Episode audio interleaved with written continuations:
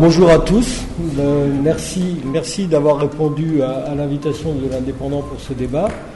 Euh, je sais que les conditions dans lesquelles on l'organise sont particulières, puisque euh, on vous a demandé de venir seul, sans accompagnant, pour des raisons de, respect des consignes de sécurité, aussi parce que vous pouvez constater, on a un dispositif rédactionnel assez important, puisque ce débat il est retransmis sur trois supports. Le premier support, euh, ce sont des podcasts.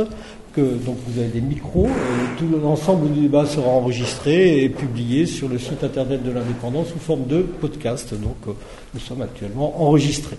Euh, parallèlement, nous procédons à un live commenté, c'est-à-dire un live par écrit sur le site internet que nos internautes peuvent suivre en même temps que l'on parle et qu'on discute. Et puis enfin, on a la rédaction de Carcassonne qui est mobilisée derrière vous et devant vous d'ailleurs avec Antoine pour euh, préparer euh, une double page dans notre édition de demain. C'est un dispositif euh, auquel on tient beaucoup, pour nos lecteurs avant tout d'abord, pour, pour participer donc à, à ce moment démocratique qu'est une élection municipale. Et donc on vous a invité aujourd'hui sans accompagnant, mais on espère donc que tout va bien se passer et qu'on va euh, pouvoir participer à, cette, euh, euh, à, ce moment démocratique tous ensemble. je vais rapidement expliquer comment va se dérouler le débat. On va, on va le structurer autour de quatre grandes questions qui seront, qui seront développées là par Antoine. pour chaque question, on prendra 20 minutes et pendant ces 20 minutes-là, on fera en sorte que le temps de parole soit correctement euh, soit correctement euh, réparti, mais je n'ai pas trop de soucis là-dessus. On a fonctionné de cette façon-là hier à Narbonne avec quatre candidats, vous le savez, et ça s'est très bien passé. On n'a pas eu de problème de temps de parole. On vous demandera juste de temps en temps, on vous dira peut-être ce qui reste, ce qui reste pas, s'il s'agit de conclure ou pas. Euh, donc on a procédé à un tirage au sort avec un, ordre, de passage avec Madame Tamara Yebel d'abord, Monsieur Gérard ensuite, et M. Edgar Montagnier, enfin. Ça, c'est l'ordre par, lequel vous allez prendre, prendre la parole. Donc voilà, euh, j'ai fini ma présentation. J'en profite pour euh, me présenter. Je suis Pierre Baptiste, je suis le rédacteur en chef donc de l'Indépendant.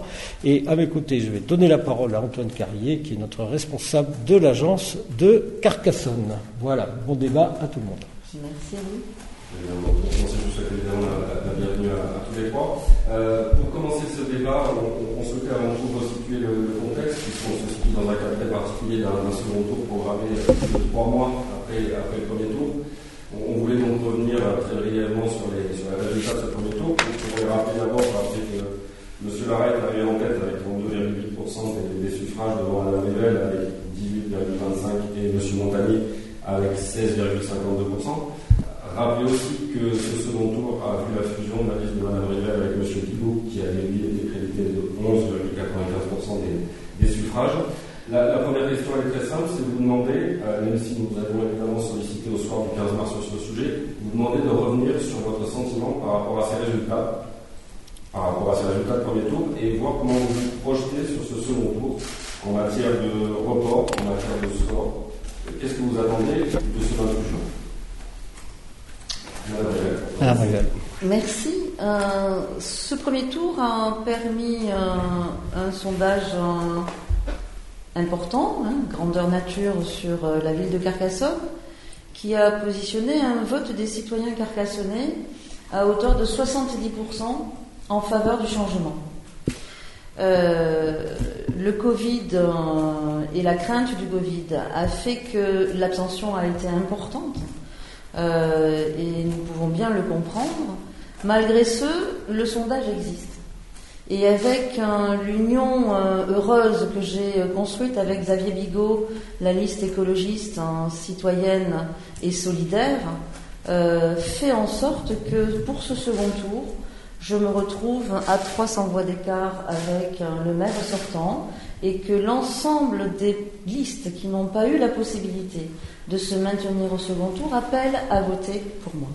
Ce que je dis aujourd'hui, c'est que le 28 juin, c'est-à-dire dans trois jours, euh, j'appelle les Carcassonnais à faire le choix de l'avenir, le choix de la jeunesse, d'une équipe disponible, d'une équipe déterminée à ce que l'avenir se construise avec les Carcassonnais et pour les Carcassonnais.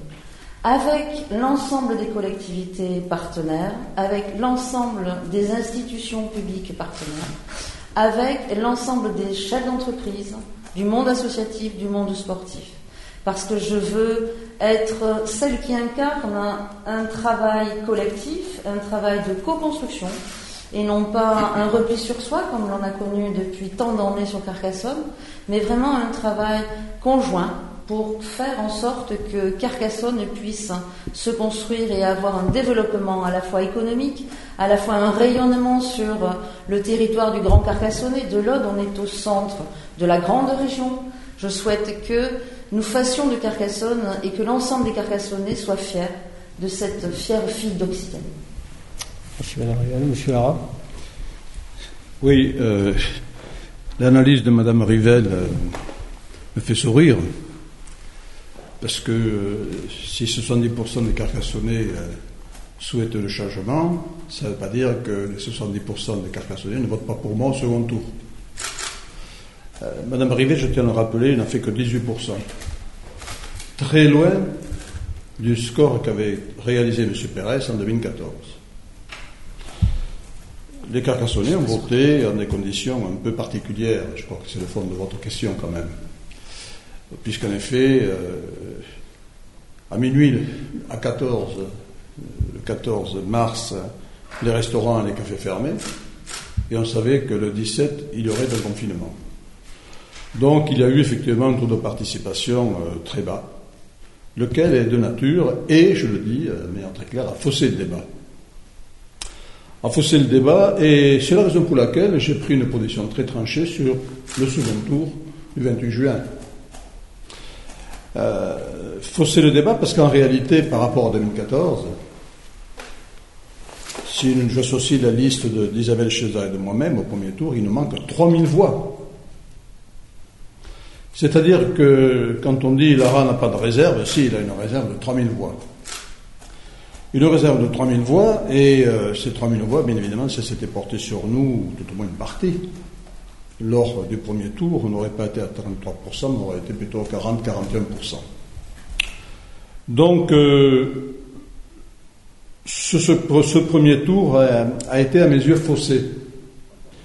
Non pas au niveau de la campagne, parce qu'elle a été correcte, chacun s'est exprimé, on a fait des meetings, on a fait tout ce qu'il fallait, mais euh, au niveau de la participation. Bon, on va voir ce qui va se passer euh, dans quelques jours. Je vois que euh, vos titres euh, publient le Covid en Occitanie, parle, dans l'ordre, etc. Bon, il ne faut pas non plus que les gens craignent de se, déplacer, mais on ne sait pas ce qui va se passer en réalité. On ne sait pas ce qui va se passer. Donc moi, je n'ai pas fait d'alliance. C'est clair, pour le second tour. Bon. contrairement à ce que dit Mme Rivel, les autres listes ne la soutiennent pas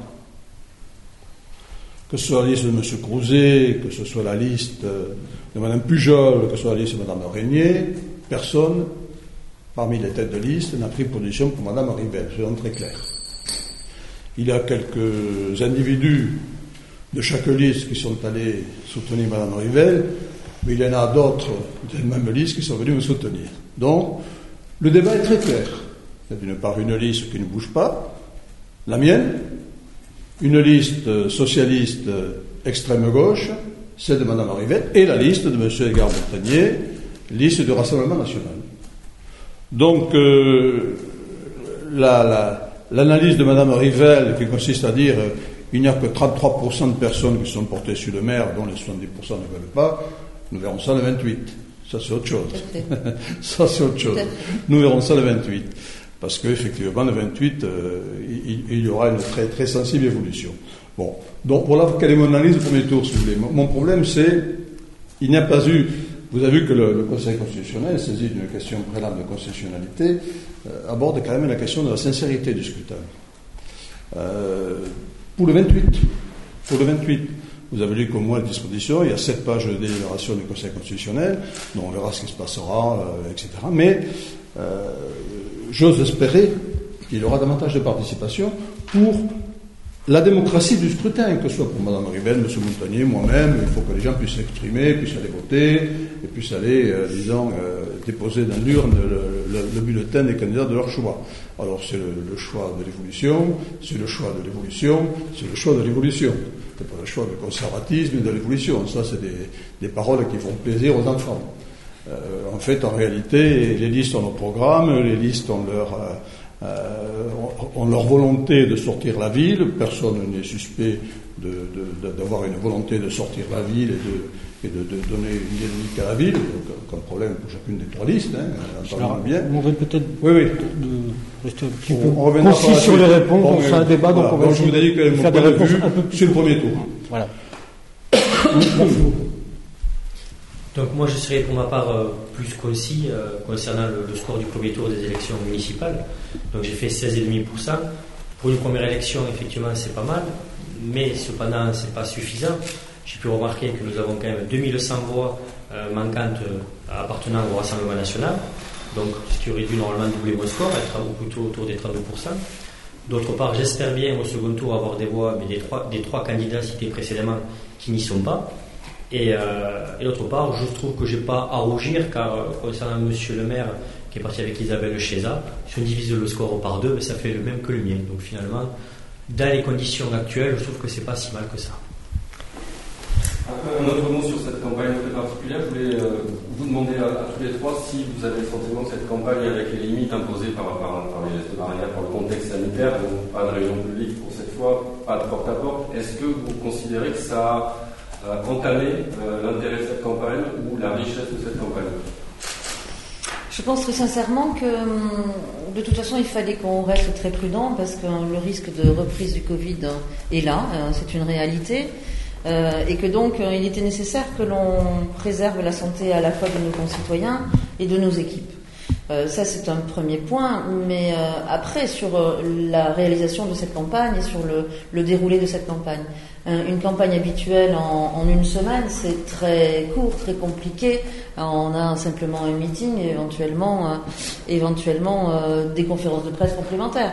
Mais euh, ça va très très vite. Là, nous aurons eu, après le déconfinement, un mois, un mois pour expliquer, revenir sur l'ensemble des sujets, sur l'ensemble des compétences de la ville, sur les manquements qui, qui se font jour et qui, qui vont, qui, qui, qui, sont extrêmement prégnants sur, sur Carcassonne et auprès de l'ensemble des Carcassonnaises et des Carcassonnais, et nous permettre ainsi d'avancer de, manière claire, posée, euh, avec, une, détermination qui fasse que euh, l'ensemble des sujets que nous souhaitions voir abordés ont été abordés par votre biais, par le fait que la presse locale a, vraiment joué le jeu, et moi je voulais vous en remercier, mais aussi par euh, le biais des réseaux sociaux, euh, puisque nous avons constitué plusieurs vidéos avec des paroles de citoyens qui disaient leur envie de ville, avec euh, cette deuxième vidéo qui est sortie cette semaine sur des paroles d'acteurs locaux qui exprime en chef d'entreprise, seconde liste de Christine Pujol qui était à nos côtés tout à l'heure lors de la venue de Carole Delga. Donc quand Monsieur Lara dit qu'on ne nous soutient pas, si, euh, on nous soutient sur euh, plusieurs membres de l'équipe de, Marie-Hélène Régnier qui sont aussi sur notre comité de soutien, qui ont affiché leur volonté d'être à nos côtés. Donc conférence de presse, vidéo qui exprime par leurs mots, leurs paroles, leur envie de ville et euh, leur envie de voir euh, cette ville euh, relever la tête et, faire en sorte que nous puissions avoir une dynamique économique et sociale sur Carcassonne. Je dis que cette deuxième, cette, nouvelle façon d'aborder la politique, ou du moins une campagne électorale, a été, a été à mon avis, plus constructive. Hein, qu'une campagne de deuxième tour en, une semaine où on pourrait dire que tout est bâclé. En fait, euh, ce n'est pas une campagne de deuxième tour. On a poursuivi la campagne du premier tour. Et euh, en fait, cette campagne a duré six mois. Six mois, euh, bon, il est vrai que le, fait d'avoir un deuxième tour maintenant, d'avoir 15 jours pour faire une campagne, bon, ça n'a pas été facile. Il faut reconnaître que les choses ne sont pas faciles parce qu'il faut tout reprendre, il faut tout, expliquer. Heureusement, chacun des, candidats ont utilisé euh, le terme n'est pas impropre, ne croyez pas qu'il est impropre, les services des médias locaux, grâce auxquels on a pu faire passer nos messages, faire passer nos idées, faire passer nos programmes, et revenir un peu sur ce que l'on avait dit au mois de janvier, au mois de février jusqu'au 15 mars. Parce que les gens oublient très vite, tant qu'il y a eu entre-temps deux mois et demi de confinement, c'est assez compliqué. Alors, la campagne, comme nous l'avons organisée, bon, euh, Mme Rivel a dit ce qu'elle a fait, un, peu pareil, si vous voulez. Mais moi, je ne suis pas euh, partisan euh, de l'utilisation des réseaux sociaux trans. Euh, je vais pas faire comme l'humoriste, vous dire comme l'humoriste que les réseaux sociaux sont le réseau des asociaux. Mais c'est assez compliqué parce qu'il y a toujours des bavures, toujours des débordements. Et ce n'est pas très, ce n'est pas très bien. Moi, personnellement, ça ne me me convient pas au niveau. Bon. Mais nous avons essayé de faire ce, que nous avons bu, et je tiens à vous remercier. En principe, je ne remercie pas, vous le savez, M. Carly. Mais parce que vous avez été là, vous nous avez permis quand même de faire passer nos messages, nos éléments de programme. Vous avez fait, donc, vous avez rapporté nos éléments de programme. Et les gens se sont rendus compte quand même que ce qu'ils avaient peut-être oublié, euh, à l'issue du confinement, bon, euh, effectivement, se le sont un peu remémorés. Et, donc, cette campagne, bon, n'a pas été la campagne que personnellement j'aime. Moi, j'aime bien le contact, le contact avec les gens, discuter, parler, euh, faire des réunions, etc. Mais c'est comme ça, il faut s'adapter. Nous avons eu 15, 15, jours, que nous terminons aujourd'hui d'ailleurs, 15 euh, jours d'une campagne particulière. C'est une campagne particulière, c'est comme ça. Ben, il faut s'adapter, il, faut, se créer ses propres règles et, et avancer comme il faut. Voilà à campagne exceptionnelle, mesure exceptionnelle. Donc ça n'a pas été facile pour nous effectivement de faire euh, la promotion de notre programme et de nos projets pour la ville de Carcassonne. dont nous avons fait avec les moyens du bord, donc comme il a été dit précédemment, mais premièrement les réseaux sociaux. Euh, ensuite, nous avons élaboré un programme d'entre-deux tours euh, qui faisait référence à tous les maires soutenus par le Rassemblement national qui ont été élus. Et ce, dès le premier tour, il y avait des scores largement honorables. Donc, ça nous a permis d'avoir du contact lors du boitage avec la population directement. Nous avons préféré ce système-là plutôt qu'inonder la presse locale euh, des candidats d'articles politiques, car en plus, sur le terrain, ce qui nous a été ressorti euh, beaucoup, c'est que, euh, que les citoyens carcassonnais regrettent de voir beaucoup des politiques sur les pages des journaux plutôt que sur le terrain durant leur mandat. Et nous, donc, du coup, nous avons jugé bon de continuer ainsi. Nous venons d'évoquer l'impact de, cette épidémie sur la campagne en elle-même. Euh, on voulait vous entendre aussi sur euh, les conséquences de cette épidémie, du confinement, les conséquences évidemment sanitaires, mais surtout les conséquences sociales et économiques que cette épidémie a pu avoir sur vos programmes. En quoi elle a modifié éventuellement vos programmes et l'orientation je pense que euh, cette crise du Covid, hein, qui a été une crise sanitaire foudroyante, hein, euh, qui a touché profondément euh, l'esprit euh, et, le corps des familles hein, par la maladie et, pour beaucoup des décès, qui a touché les services publics hein, qui ont été au front hein, en première ligne dès le premier jour et qui au quotidien jusqu'encore encore aujourd'hui sont euh, auprès des gens malades et, se sont rendus disponibles sans aucune, difficulté. Euh, ils sont à, féliciter et à remercier très, vivement et très grandement. Euh, cette période du Covid, qui était une crise sanitaire majeure, devient une crise économique et va devenir, dans les prochains jours, c'est déjà le cas, mais dans les prochains jours et les prochains mois, une crise sociale profonde les inscriptions à Pôle emploi euh, sont euh, exponentielles. Les entreprises sont en grande difficulté et quand une entreprise est en difficulté, c'est l'emploi qui est en danger. Et quand l'emploi est en danger, euh, ce sont des familles qui se retrouvent dans, dans l'incertitude du lendemain et dans l'incertitude de pouvoir se projeter pour l'après-demain.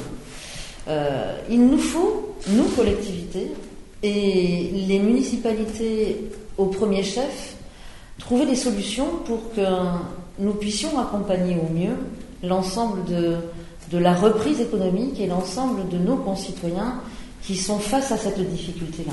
Tout seul, je pense qu'ils ne s'en sortiront pas. Ça veut dire que moi, maire de Carcassonne, au lendemain du 28 juin, je mettrai en place une cellule de crise qui euh, mette autour de la table l'ensemble des collectivités partenaires publics, les chambres consulaires, mais aussi les chefs d'entreprise, les entreprises et artisans, pour euh, que nous puissions, dans le cadre de euh, l'économie que nous avons sur Carcassonne, mais aussi du tourisme, faire en sorte que nous mettions ensemble un dispositif qui puisse répondre à leurs attentes précises et pas simplement des petites mesurettes qui, ont été importantes, hein, qui ont été nécessaires, puisque nous avions dès le 6 avril adressé à Monsieur le maire de Carcassonne une, proposition de mettre en place un fonds de soutien. Donc euh, on était en plein, en, plein confinement, hein. euh, c'était, le deuxième mois, à peine, hein, le début du deuxième mois. Euh, un fonds de solidarité, un fonds de soutien aux entreprises et un fonds de soutien aussi aux personnes les plus en difficulté. Euh, ça a été mis en place, me semble-t-il tardivement, mais je pense que ce sont des mesures qui ont répondu à une problématique juste sur le moment. Il faut regarder sur le long terme et, dès la rentrée, je pense qu'on aura des grandes difficultés dans tout le secteur des hôteliers, des restaurateurs, des cafetiers, parce que pour l'instant, euh, les ouvertures viennent, viennent d'avoir lieu, mais le public n'est pas là. Le public n'est pas là, les touristes vont avoir du mal à revenir. Donc, euh, je pense très sincèrement qu'il faut qu'on l'on offre et que l'on mette en place des offres promotionnelles de notre territoire, que l'on que l'on permette qu'il y ait euh, une facilité et puis une facilité et des, et des financièrement des offres attractives pour qu'il y ait la possibilité que l'on vienne nous visiter et que l'on vienne découvrir les richesses patrimoniales et les richesses culturelles de, notre ville et de notre territoire. Euh, oui. Moi, j'ai vécu le Covid en première ligne. Comme tout le monde. le maire, là, le président de la République a reconnu quand même que le maire était le pilier de la République. C'est déjà pas mal. Euh, nous allons euh, être confrontés à une très grave crise économique, très grave crise sociale, très grave crise des esprits, très grave prise des comportements, des attitudes et très grave prise des relations individuelles. La ville de Carcassonne a fait ce qu'elle devait faire, bien évidemment, pendant le confinement. Personne ne peut dire le contraire. Tout a été fait comme il convenait. Mais moi, j'ai initié pendant le confinement ce, que appelé une sortie de Covid-19 pour gérer l'immédiateté. C'est-à-dire gérer l'immédiat, essayer de trouver des solutions avant que par la suite nous ne réunissions toutes les instances euh, compétentes, ainsi que les, chambres consulaires et autres, pour trouver euh, des solutions adaptées au niveau, par exemple, économique.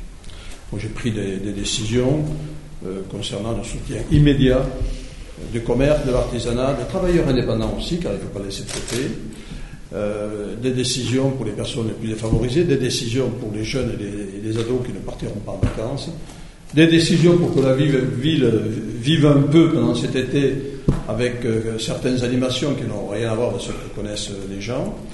Mais ces décisions qui ont été prises étaient des décisions d'immédiateté de sortie de crise.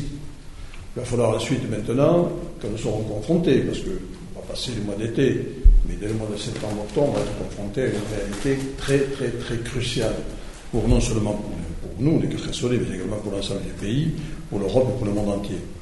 Donc nous serons dans l'obligation de travailler euh, conjointement sur des thèmes déterminés. Alors, il n'y a pas que le commerce, l'artisanat, les travailleurs indépendants, il y, a les, entreprises qui vont souffrir énormément, il y a la sous-traitance qui va souffrir énormément. Alors, il y a le rôle de l'État, bien sûr, mais le rôle des collectivités euh, ne devra pas être négligé. Alors, comment cela va s'articuler? Seul l'État pourra nous dire. Euh, cela s'articulera à partir, effectivement, de la concertation que l'État devra obligatoirement réaliser avec les acteurs de terrain. Car s'il n'y a pas de concertation avec les acteurs de terrain, qui mieux qu'un maire euh, peut donner son avis sur ce qui peut se passer sur son territoire, ou un président d'aglo sur son territoire, ou un président du conseil départemental sur son territoire, ou un président de région sur son territoire. Il, y a, il faut que vraiment l'État s'appuie sur euh, les responsables des collectivités territoriales, car eux savent. Alors ils ne sont pas peut-être très intelligents, au niveau de Paris on considère qu'ils ne sont pas peut-être très intelligents, mais eux savent, ils sont confrontés à la réalité, ils sont confrontés aux vrais problèmes, aux vrais problèmes des gens. Si vous saviez que pendant la Covid, on est parti sur les personnes isolées de 200, on est arrivé à 602. Des personnes qui étaient isolées, dont les enfants étaient bien sûr à l'extérieur, nous appelaient à nous pour qu'on aille vite chez voir leurs parents, comment ça se passait, en dehors des appels téléphoniques, comment ils étaient physiquement, comment ils se comportaient, etc. Donc, euh, euh, tous ces problèmes, on va les rencontrer à terme. Hein. On va les, rencontrer à terme dans, le cadre de, cette crise énorme que l'on va, que va, euh, dont on va souffrir tous. Alors, moi, je n'ai pas de solution. Là, on gère les quelques mois à venir ce que, ce que Mme Rivel appelait des mesurettes. C'est des, décisions euh, pour, pour l'avenir immédiat. Mais après, en septembre-octobre, il va falloir quand même qu'on passe aux choses sérieuses. Mm-hmm. choses très sérieuses, mais pas uniquement en ville. Il faut que tout le monde euh, travaille conjointement et, en concours pour trouver des solutions adaptées. Adaptées à chaque territoire, car les territoires sont totalement différenciés il faut adopter, trouver des solutions à chaque territoire. Le territoire de, Carcassonne n'est pas le même que celui de Moissac, celui de Moissac n'est pas le même que celui de Prades, etc., etc. Donc il va falloir que nous, nous travaillions. Dernièrement, je voyais le président de la Chambre de commerce, puis ensuite j'ai vu les chefs d'entreprise. Bon, ça, on le verra avec ensuite l'agglomération, avec le département. Il va falloir qu'il y ait un travail conjoint. Quels que soient les élus, quelles que soient les opinions politiques. Ça, ça n'a rien à voir. Ça, on est en face d'une population qui va être en souffrance. Et nous parlions effectivement, aussi bien Tamara Rivel que moi, de la crise sociale qui va être énorme. Énorme. Énorme. On, ne se rend pas compte des problèmes sociaux qui vont se poser, qui vont entraîner des problèmes de couple, qui vont trouver des problèmes de famille. Donc euh, je pense qu'il faut être un peu exhaustif au niveau des conséquences qui vont être regardables. Alors je reviens à la question, est-ce que ça a eu une incidence sur le programme pour moi, ça n'a pas eu une incidence. C'est la question que vous posiez. pour moi, euh, on, avait au premier tour fait un programme qui était calibré sur le plan juridique, sur le plan financier dans le temps. Par contre, on s'est rendu compte pendant le Covid que les gens euh, étaient demandeurs, on verra si c'est pratiquement le cas ou pas, étaient demandeurs par exemple de transport doux, étaient demandeurs de circuits courts. On l'a vu. Bon, effectivement, des particuliers se sont organisés pour les circuits, etc. Donc il faut l'organiser. Et moi, mon programme, j'ai un peu, j'ai un programme sur les pistes cyclables, sur les stations de vélo, etc., euh, sur les circuits courts. Euh, avant-hier, j'ai acheté euh, la propriété de, de la Fajol pour faire des, terrains du maraîchage. Mais on va accélérer là-dessus, si vous voulez. C'est la seule modification. On va accélérer là-dessus. Je ne dis pas que c'est la panacée quand on devient il ne faut pas être ridicule. Mais on va accélérer sur ce point particulier, parce que les gens seront demandeurs. Je pense. Ce sujet des déplacements, justement, on aura l'occasion d'y revenir un oui, oui, oui, en détail dans le, débat un peu plus tard. Je propose de laisser la, parole à M. Montagnier sur cette question de, l'impact sur le programme euh, du confinement et de la crise euh, liée au Covid. Donc tout d'abord, euh, je tiens quand même à féliciter le personnel médical, quel qu'il soit, ainsi que les pompiers, caissières, et forces de l'ordre qui nous ont permis quand même de continuer notre vie le mieux possible. Je pense que c'est un point quand même intéressant à dire. Concernant ce second tour, oui, effectivement, mais je crains aussi l'abstention, qui est le premier ennemi de la démocratie. Donc ça risque de, poser problème, en espérant qu'il soit moins important qu'au premier tour. Concernant le programme, nous, nous n'avons rien changé dans notre programme. Il a été imprimé en octobre, donc comprenez bien qu'on ne va pas s'adapter euh, aux intérêts euh, de l'actualité, surtout que dans notre programme, euh, nous avons vanté de suite de, mettre en avant le localisme, donc à notre échelle, donc ça commence par le localisme alimentaire d'une part, voilà, ça peut être aussi le fait de, de, fournir donc les cantines scolaires comme les cuisines municipales de fruits et de légumes de producteurs locaux. Voilà, donc c'est déjà consommé à côté avant euh, d'aller voir plus loin. Euh, d'autre part, concernant les mesures qui pourraient aider cette crise, parce qu'effectivement, euh, mes deux adversaires politiques ont tout à fait raison, il va y avoir des répercussions économiques énormes et désastreuses. Elles ont déjà commencé, puisque je connais à titre professionnel et personnel des entreprises qui ont fermé qui ont licencié malgré elles. Donc, encore une fois, je vais reprendre certaines mesures qui sont déjà dans mon programme et qui pourront que aider dans ce sens-là, à savoir, dans un premier temps, la gratuité des parkings. donc, pour inciter les gens à consommer en centre-ville, maximum. ensuite, il faudra aussi faire un effort au niveau des impôts fonciers voir le geste qu'on peut faire, euh, continuer euh, dans cet objectif euh, de créer de l'emploi déjà pour contrecarrer ça en aidant les jeunes voulant s'installer à leur compte. Moi, dans mon programme, il était inscrit carrément faire une rue dit start-up avec des jeunes entrepreneurs dans des rues où on sait que malheureusement à Carcassonne, en centre-ville, il n'y aura jamais de commerce car elles ne sont pas forcément intéressantes au niveau du passage de l'emplacement ou de l'esthétique. Donc ça pourrait très bien être euh, des bureaux, des centres de jeunes créateurs euh, avec des loyers euh, ultra modérés. Voilà, et ça amènerait de l'animation dans le centre-ville, de la jeunesse. Voilà. Et j'aimerais finir sur ce sujet par le fait que dans mes colistiers même, nous avons pensé, car nous avons quelques couturières, à créer même des masques et à les distribuer, mais n'étant pas élu, n'ayant aucun mandat, je suis un citoyen lambda comme tous les autres, et je n'ai aucun pouvoir euh, d'aider qui que ce soit dans ce confinement qui était imposé à moi en tant que citoyen lambda comme à tout autre citoyen. Je vous demanderai quand même peut-être plus concret, plus concis sur les prochaines réponses, sinon on va vraiment beaucoup beaucoup déborder du temps, euh, du temps on va déborder c'est sûr, mais on va essayer de le faire de manière raisonnable. Voilà, merci avec euh, avec vous. Un, dernier mot pour, pour, cette première séquence sur, sur la question des, conséquences de, l'épidémie une question liée, alors après la dimension sur la campagne, après la dimension économique et sociale, on voulait vous poser la question de l'impact sur la vie quotidienne et notamment sur la question des manifestations populaires que peuvent être euh, le festival, qui cette année est annulé, que peuvent être la feria, que peuvent être la magie de Noël. Euh, au regard de ce qui a pu se produire sur certains rassemblements, en comparant ce qui est comparable, en parlant de la fête de la musique à Paris, comment vous envisagez l'organisation de ces rassemblements populaires, qu'il s'agisse des rendez-vous programmés cet été Place Carnot, mais aussi de la Feria ou de la Magie de Noël qui sont inévitablement source de rassemblements conséquents. Comment vous pensez l'organiser euh, je, pense que les fêtes populaires sont euh, des lieux de rencontre, d'échange et de bien vivre entre, les, concitoyens. Ce sont des rendez-vous essentiels à la vie d'une ville. Euh, les supprimer totalement me semble être une erreur.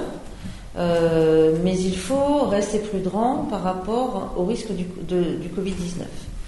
Euh, ce qui veut donc dire que je pense que les, les expériences et les, réalisations faites dernièrement dans certaines villes de France, de faire des concerts en live, euh, de faire du cinéma de plein air en, drive, ce genre de choses peut, permettre justement à nos concitoyens de se retrouver euh, pour qu'il y ait ce lien social qui, qui puisse s'établir tout en gardant la distanciation nécessaire au risque du Covid.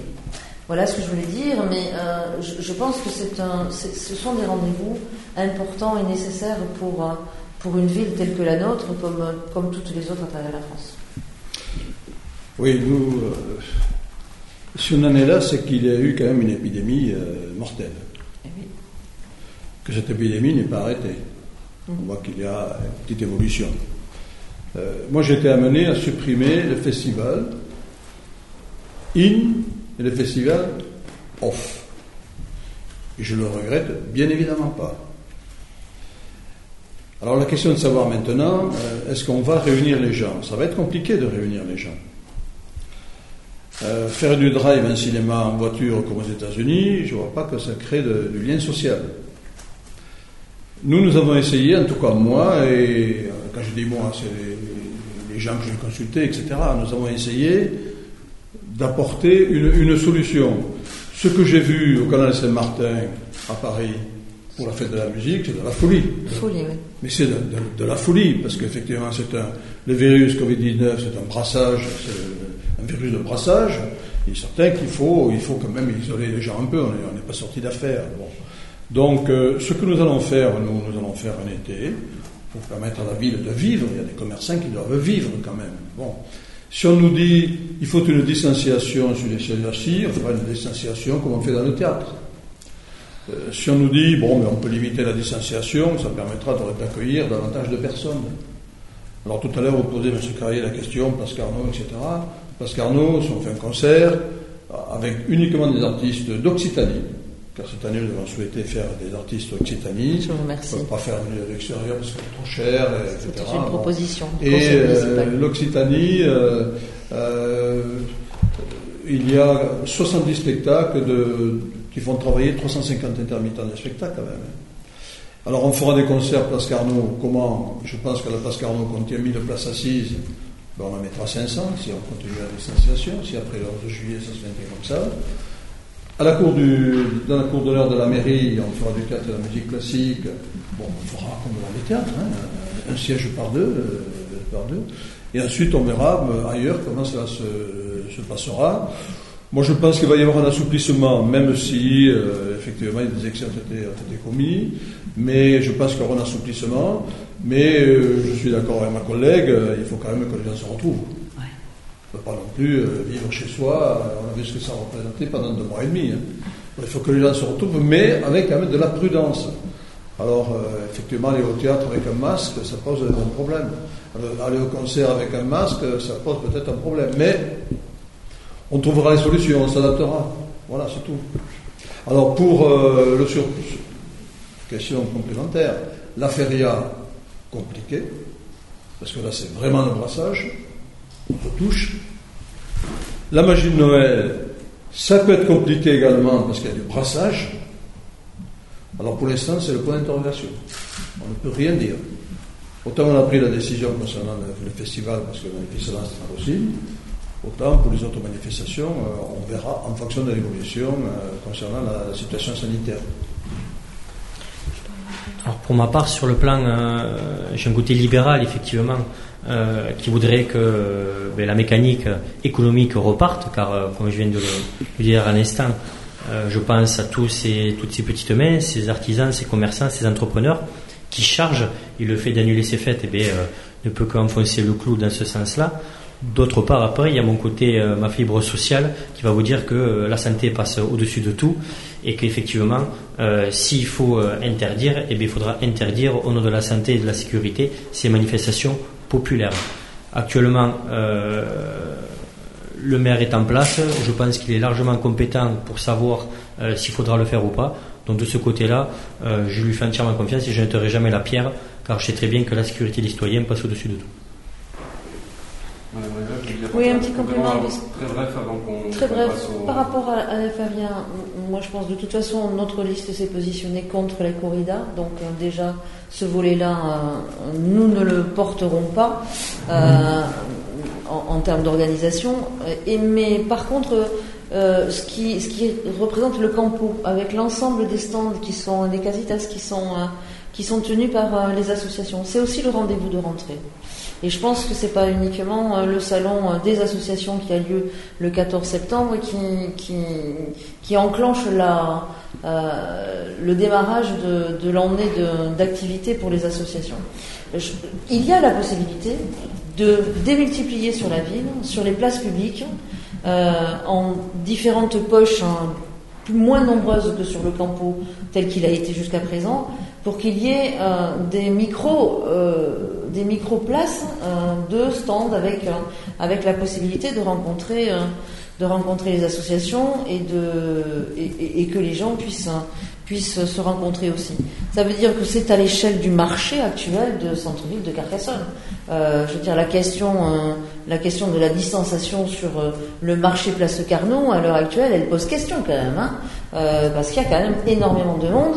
Euh, et je, crois que sur une proposition d'une fête du Sud hein, fin, euh, fin août hein, à la- à l'approche de la rentrée euh, de septembre, en différents lieux de la ville, pourrait permettre d'avoir une solution adéquate à la question de la distanciation. C'est ce que nous allons faire, Madame Rivette, puisqu'en effet c'est décidé.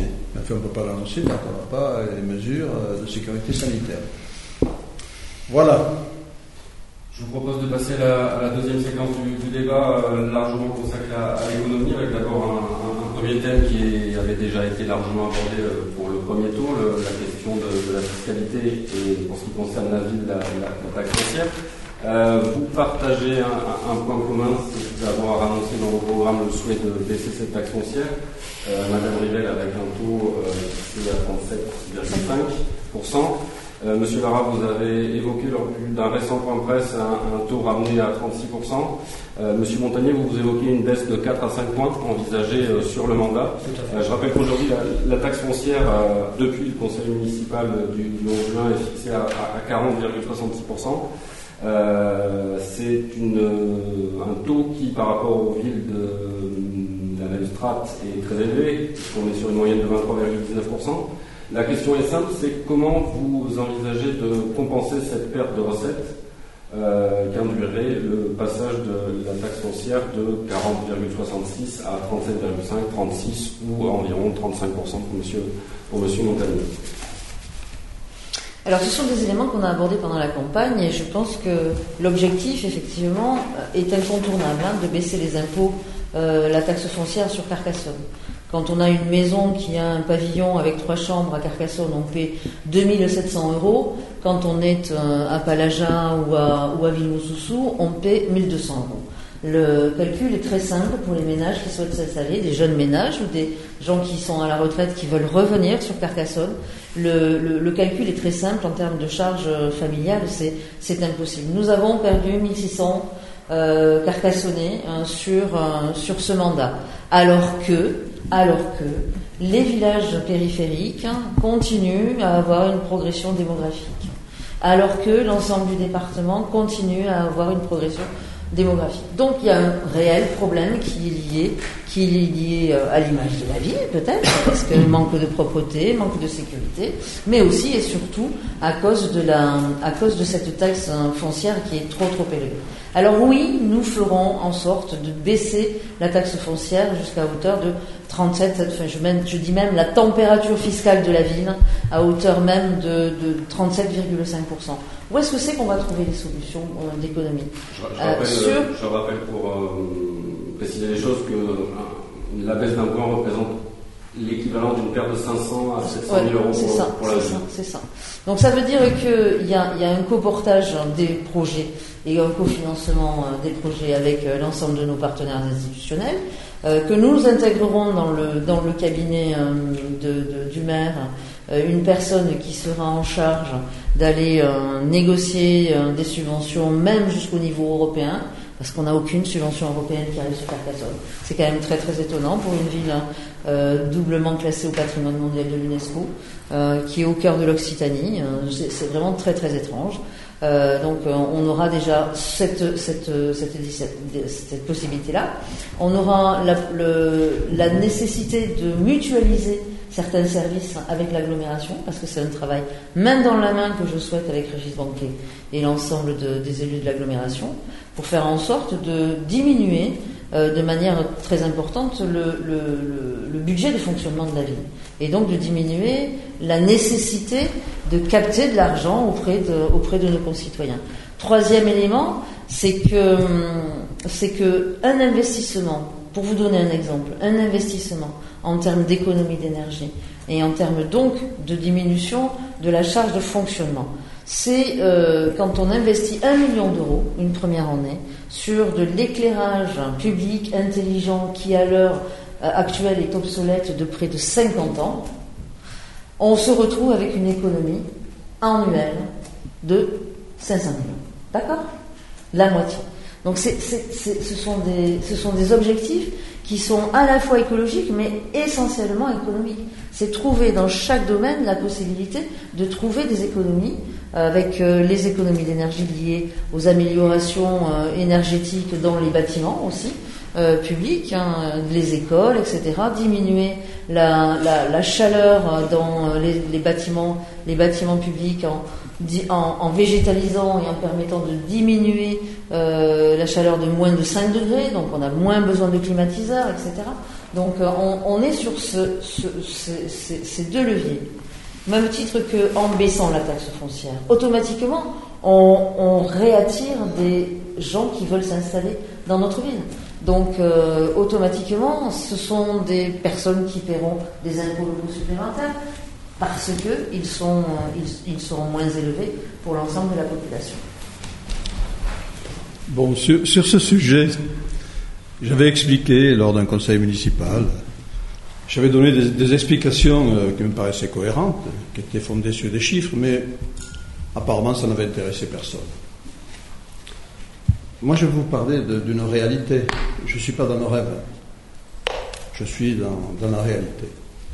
En 83, lorsque Raymond Chézat est arrivé au pouvoir, ses prédécesseurs avaient un taux de taxe foncière de 30,59%. Déjà. En 2016, car c'est la dernière année sur laquelle on a travaillé, le taux était de 40,69%.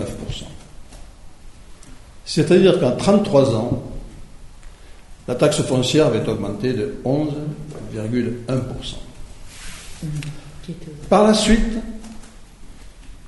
la taxe foncière a été orientée vers le conseil départemental qui s'appelait le conseil général. Et la première année, en 1990, le taux de la taxe foncière au conseil général était de 14,27%. Il est aujourd'hui de 30,69%. C'est pour ça que c'est moins cher. Vous savez quelque chose, hein. vous êtes conseillère départementale. ça, veut dire quoi Ça veut dire quoi, en fait Ça veut dire quoi? La taxe foncière rapporte à la ville 28 millions d'euros. Elle rapporte au département presque 19 millions d'euros. Et à l'aglo, 1 million d'euros. Mais ça, les Carcassonnais, il faut qu'ils le sachent. Mhm. Il faut qu'ils le sachent car si euh, ils paient une taxe foncière élevée, il y a une grande partie qui va au département et à l'agglomération. C'est comme ça, c'est normal, c'est la loi qui a fixé ce financement, c'est ainsi. Maintenant, euh, euh, le département va perdre la taxe foncière au profit d'une partie de TVA, on verra comment ça se passera. Donc en réalité, en réalité, la taxe foncière de Carcassonne est une taxe foncière dont une grande partie va à d'autres collectivités territoriales. C'est-à-dire que sont supprimées la taxe foncière à l'aglo, la taxe foncière au département, les Carcassonnais ne paieraient que 28 millions. Et Villemoussoussou, rien du tout, donc. Comment? Et Villemoussoussou, rien du tout, donc. Villemoussoussou, rien du tout, donc. Pourquoi Puisqu'on paie la moitié. Alors, je, mais non, mais non, non, mais la réalité, elle est là. Ah ben oui, non, mais la réalité, elle est là. Mais, mais ça, c'est pas. Ce, n'est pas de la fantaisie. Là, c'est de, la réalité. Et euh, avec cette somme que nous percevons, nous, nous sommes obligés d'investir ce qu'on appelle les investissements de centralité. Alors moi, je comprends très bien qu'avec Moussossou, puisque vous parlez de Moussossou, qui a réussi lors de table euh, tour de force de ne pas avoir de logements sociaux, alors que nous sommes à 24,6%. Euh, attendez, arrêtez, je connais ça sur le bout du doigt. ne, commencez pas, ne, commencez pas, à me arrêter quand je parle, parce qu'à ce moment-là, on ne sortira pas. Bon. Donc, euh, qu'a réussi ce tour de force, nous sommes à 24,6%. Donc, euh, je comprends très bien que les gens doivent habiter à Villemoussoussou. Quand les, gens de Villemoussoussou veulent leur match de rugby, ils viennent euh, ici à Carcassonne. Quand ils veulent le voir, vous parlez tout à l'heure de la magie de Noël, ils viennent à Carcassonne, mais, mais qui paie? Qui paie? Ce sont les Carcassonnais qui paient. Ce ne sont pas les, gens de Villemoussoussou, de Villegayen ou d'ailleurs de Palaja de Casia qui paient, c'est nous qui payons. Alors je comprends très bien que dès lors qu'il n'y a pas de charge de centralité, euh, certains taux de taxes foncières soient relativement modestes, mais euh, nous, ici, nous sommes obligés de, constater que les, deux cinquièmes de notre taxe foncière vont d'autres collectivités. Alors là, on a, euh, en 33 ans, c'est la première fois que nous avons diminué la taxe foncière.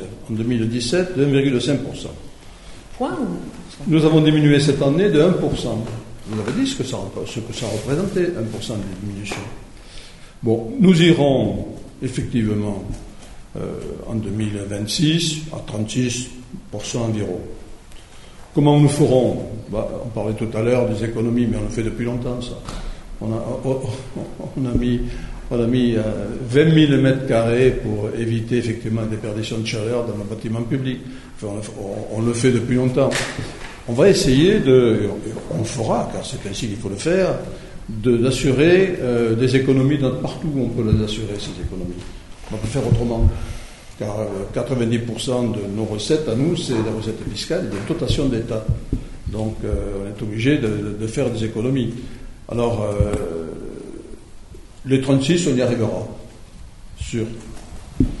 D'ailleurs, cette année, on voulait diminuer de 2%. C'est moi qui ai, dit il faut quand même, vu, la crise du Covid, et le 2 500 000 euros de pertes euh, de recettes, il faut quand même un peu euh, lever le pied. Donc euh, les 36%, on y arrivera.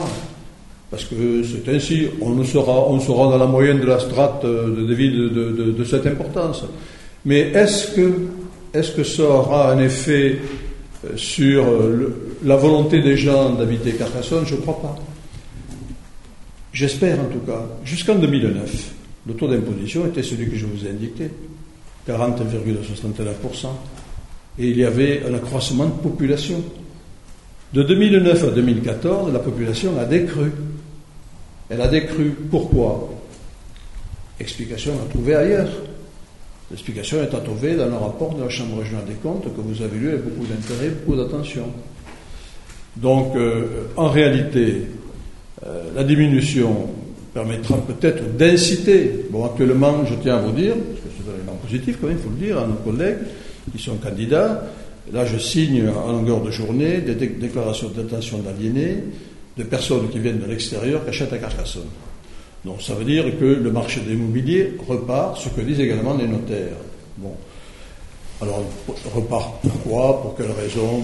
Pour, pour quelle finalité? Ça, c'est les investisseurs qui, qui peuvent en parler.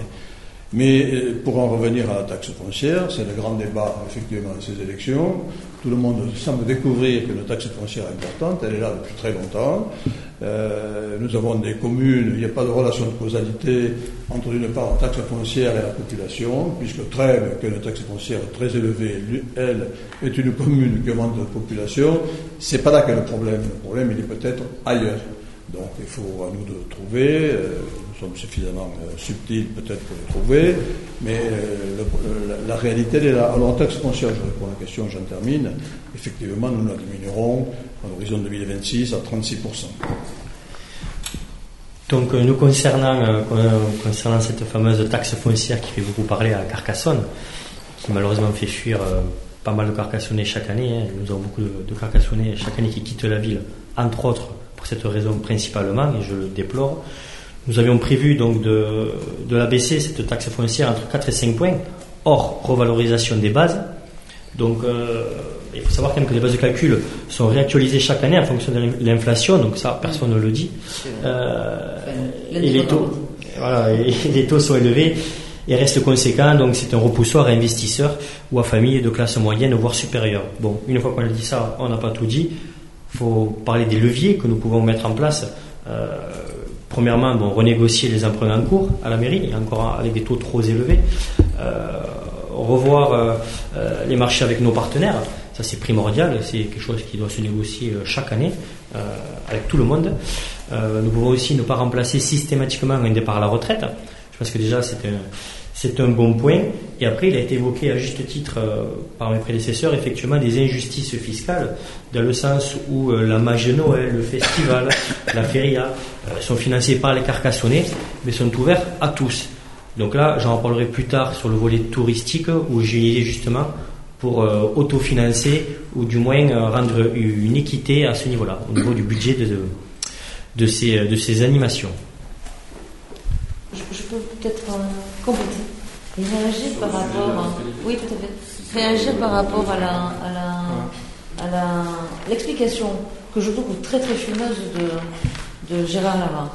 Euh, dire que l'on pâtit des, des charges de, de centralité, c'est un fait, mais euh, quelle est la différence entre Carcassonne, Rodez, Saint-Gaudens, Béziers, euh, Montpellier, alors que ces villes-là ont un taux euh, de, de, taxes de taxe foncière bien moins élevé que celle de Carcassonne. Qu'est-ce que ça veut dire Que si on enlève hein, les impôts fonciers de, départementaux et, la part hein, de l'agglomération, ferait que euh, la taxe foncière serait allégée à Carcassonne? Elle serait d'autant plus allégée à Villon-Soussou, à Palagin, et puisque ce sont les mêmes taux. Ce qui veut donc dire qu'au lieu de payer 2000, 2000, au lieu de payer ici 2500 euros pour un pavillon, on paie à l'heure actuelle 1200 euros dans la première couronne de Carcassonne. Si on enlevait aussi la taxe, les, taxes départementales d'agglomération, ça serait encore plus bas que celle de Carcassonne. Donc je veux dire, vos explications euh, ne tiennent absolument pas. Elles sont Donc c'est du grand enfumage, comme d'habitude. Elles, sont intelligentes comme d'habitude, je suis désolé. Personne ne peut aller contre ce que je viens de dire. C'est la réalité fiscale. Demandez au fisc ici, vous verrez ce qu'ils vous diront. Ils vous diront ce que je dis. En réalité, le problème de la fiscalité est directement lié à la fiscalité des autres collectivités. Voilà ce que je voulais dire.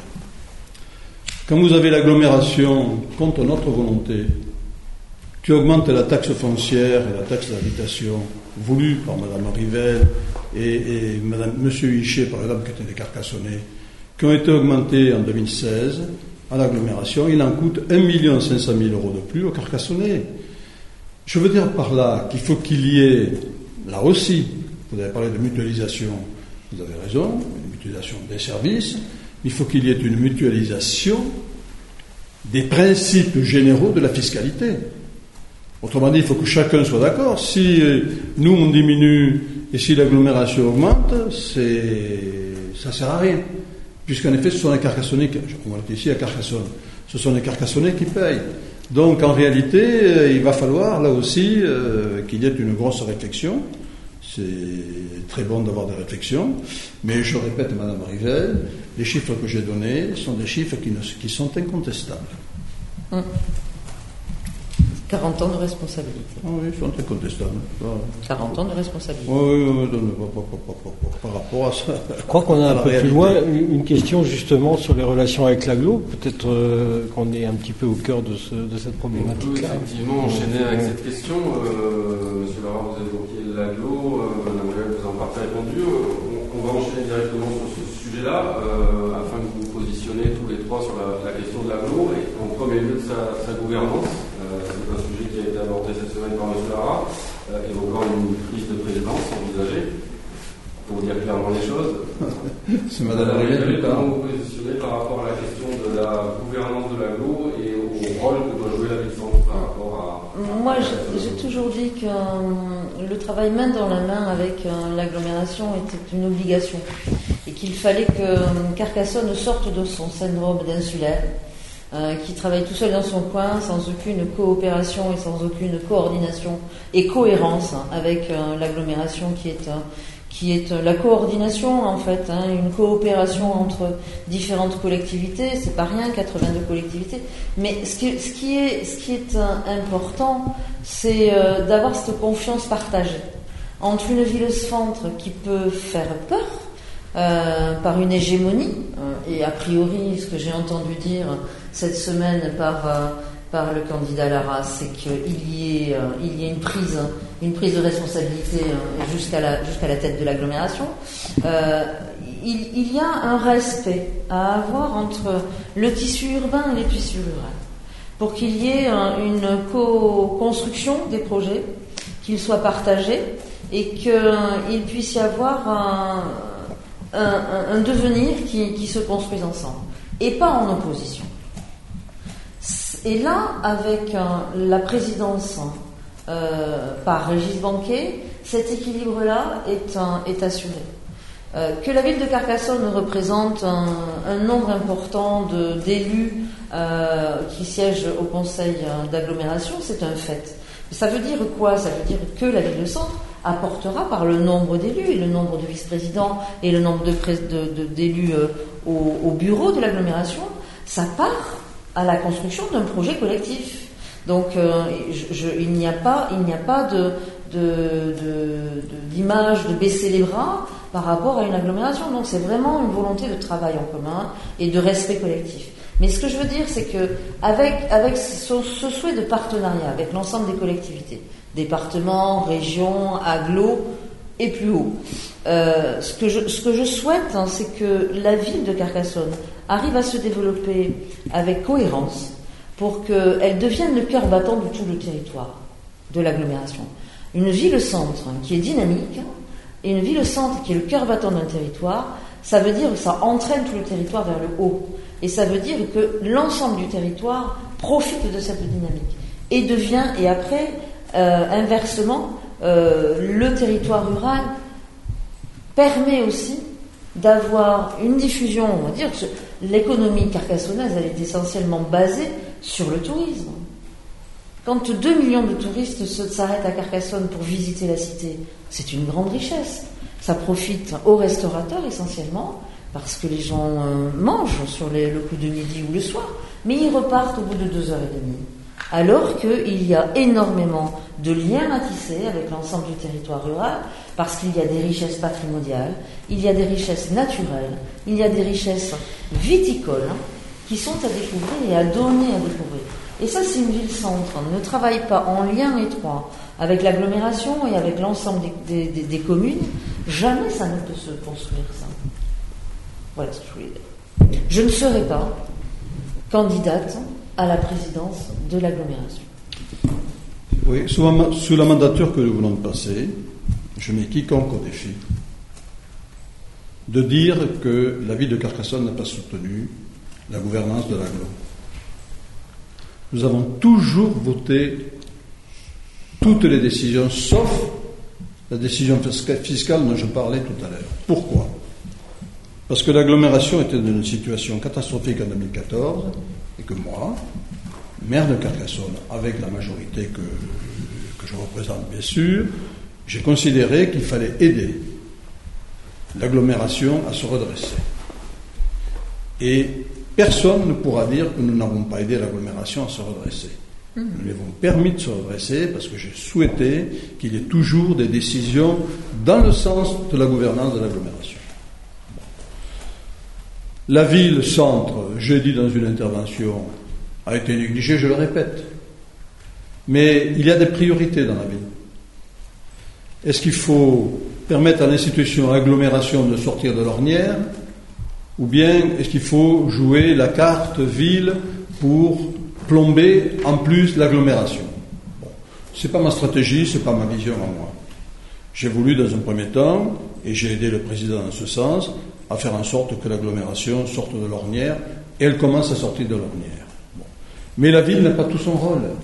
La preuve, en 2011, 2012, 2013, on a bradé la ville, il a fallu que je fasse un procès devant un tribunal administratif que la ville a gagné pour avoir un nombre approprié et adéquat par rapport à la population dans la composition du conseil communautaire. Nous l'avons gagné, ce procès. Bon. Cela signifie qu'en réalité, on considérait le départ que la ville n'avait pas le rôle qu'elle devait jouer. Je suis désolé, moi je, dis d'une chose très simple, il faut que la, la ville, 42% de la population, 44% de sa richesse, de l'aglo, soit effectivement non seulement reconnue, mais ait un rôle majeur dans le cadre du fonctionnement de l'agglomération. Alors, mes propos étaient ambigus, Monsieur Carrier. Est-ce que je, est-ce que je, est-ce que je suis président Est-ce que je revendiquerai la présidence? J'ai dit qu'il fallait une négociation globalisée sur, sur l'ensemble de tout ça. Et s'il faut prendre la présidence, s'il faut prendre la présidence, moi je me, vous savez, j'ai l'habitude d'aller au combat. Hein.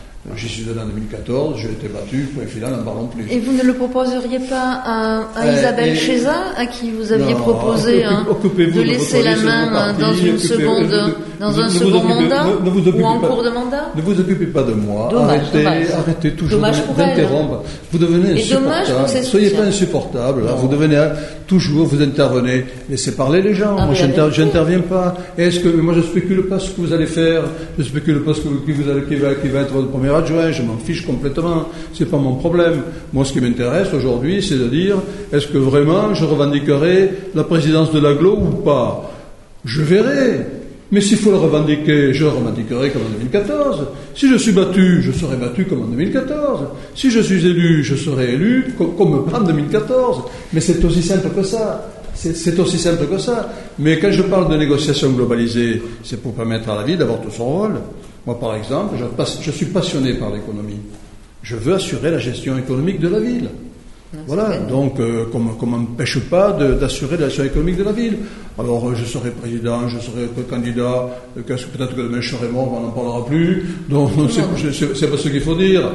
Il faut dire en réalité, bon, il y aura des élections, on va voir quel va être le positionnement globalisé de, de, de, l'ensemble du territoire, et ensuite on verra ce qu'il faut faire. Bon, s'il faut que le, pendant six ans vous avez eu un président du monde rural, pourquoi pendant six ans il n'y aurait pas un président du monde urbain? Euh, c'est une logique. Alors, elle, peut être idiote ou peut-être se défend. Ça peut être une logique. Moi, je dis, nous verrons une, négociation globalisée pour donner à la ville quand même son importance. Moi, je considère qu'il y a des secteurs majeurs sur lesquels la ville ne peut plus transiger. L'économie, le tourisme et les finances. Voilà, c'est tout. Après, on verra. Euh, si on me dit euh, ce que tu me dis, c'est pas, pas recevable, on me dira que c'est pas recevable. Pas pour autant que je me ferai une crise, hein. mais je me présenterai à l'élection. Voilà, c'est tout. Monsieur Montagnier, candidat ou pas à la présidence de la Franchement, je ne suis même pas là. Je préfère me concentrer, concentrer sur le municipal. Mais c'est quand même un, point très important car euh, là, on est entre spécialistes de la politique ou journalistes compétents. Et malheureusement, je le regrette. Euh, c'est vraiment, vraiment l'inconnu pour le citoyen lambda, le carcassonné lambda, l'aglo. Il ne sait pas ce que c'est, il ne sait pas qu'est-ce qu'ils votent, quel pouvoir ils ont, euh, qui c'est qui les élit, euh, comment ça se passe, est-ce qu'ils peuvent assister à un conseil communautaire, est-ce qu'ils ont pas le droit d'y assister. C'est vraiment le flou complet. moi, à titre personnel, j'estime que c'est un pouvoir et une compétence supra-municipale. honnêtement, je le déplore limite antidémocratique, car euh, on ne permet pas aux électeurs, aux carcassonnés, euh, de voter s'il fallait lire. Bon, c'est un fait. Euh, je, rappelle juste que les élections municipales permettent de désigner les délégués communautaires qui oui. donc on est sur un suffrage universel. Tout à fait, mais c'est un peu, enfin, c'est particulier quand même. C'est, on part pas sur une campagne, on part pas sur un programme, sur une, sur une élection spécifique. Bah, euh, on, en parle, hein. nous on en a parlé dans le programme. Elle pouvait être, euh, ouais, mais pour être maire, c'est être forcément président. Bah, la gratuité des transports à terme, hein, public. Hein, c'est, important. Ben oui, mais, tant mieux, tant mieux. c'est un choix. Tant mieux que ça aille dans ce sens. Hein tant mieux. La gestion publique de l'eau aussi, hein, c'est un, un, objectif que nous avons. Et c'est la, c'est l'agglomération qui l'a. Du moment que ça a de l'intérêt décarcassonné, pour moi, c'est l'essentiel. Donc effectivement, il faudra aller au-delà euh, des étiquettes euh, politiques, euh, d'ego ou de, ou de partisanes. Effectivement, il faudra faire un travail commun ensemble euh, pour que l'intérêt des, carcassonnés soit supérieur à l'intérêt des idéologies, des étiquettes politiques ou des intérêts personnels. Mm. Je reviens à un sujet économique que vous avez évoqué, M. Laurent, en parlant des compétences de, l'agglomération, en parlant du tourisme.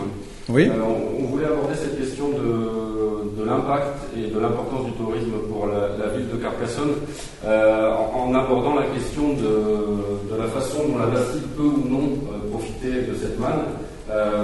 juste quelques, quelques chiffres hein, pour resituer l'importance du, tourisme avec des chiffres alors qui, sont issus des, différentes années euh, précédentes euh, avec le Centre des monuments nationaux et, l'Agence de développement touristique, euh, qui est l'émanation départementale en charge de la politique touristique, pour, dire que sur les châteaux et remparts de Carcassonne, qui sont le site payant, on était sur 621 000 visiteurs en 2019, que les éco-compteurs qui sont en place, mis en place par l'ADT avaient permis de, chiffrer le nombre de visiteurs en 2017 à 2,1 millions. La même année, M. Lara, vous évoquiez un chiffre de 2,4 millions, je, le rappelle, puisque vous en aviez. 2,5. 2,5. 2,5, oui. Voilà.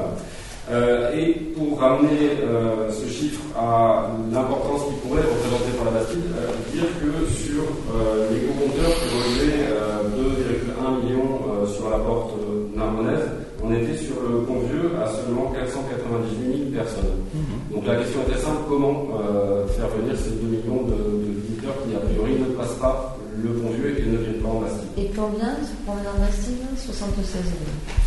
Alors, qu'est-ce qui se passe? Quelle est la solution? Ben, la, solution la solution, elle est liée à, ben, déjà à l'opération Nancy, qui est au point mort.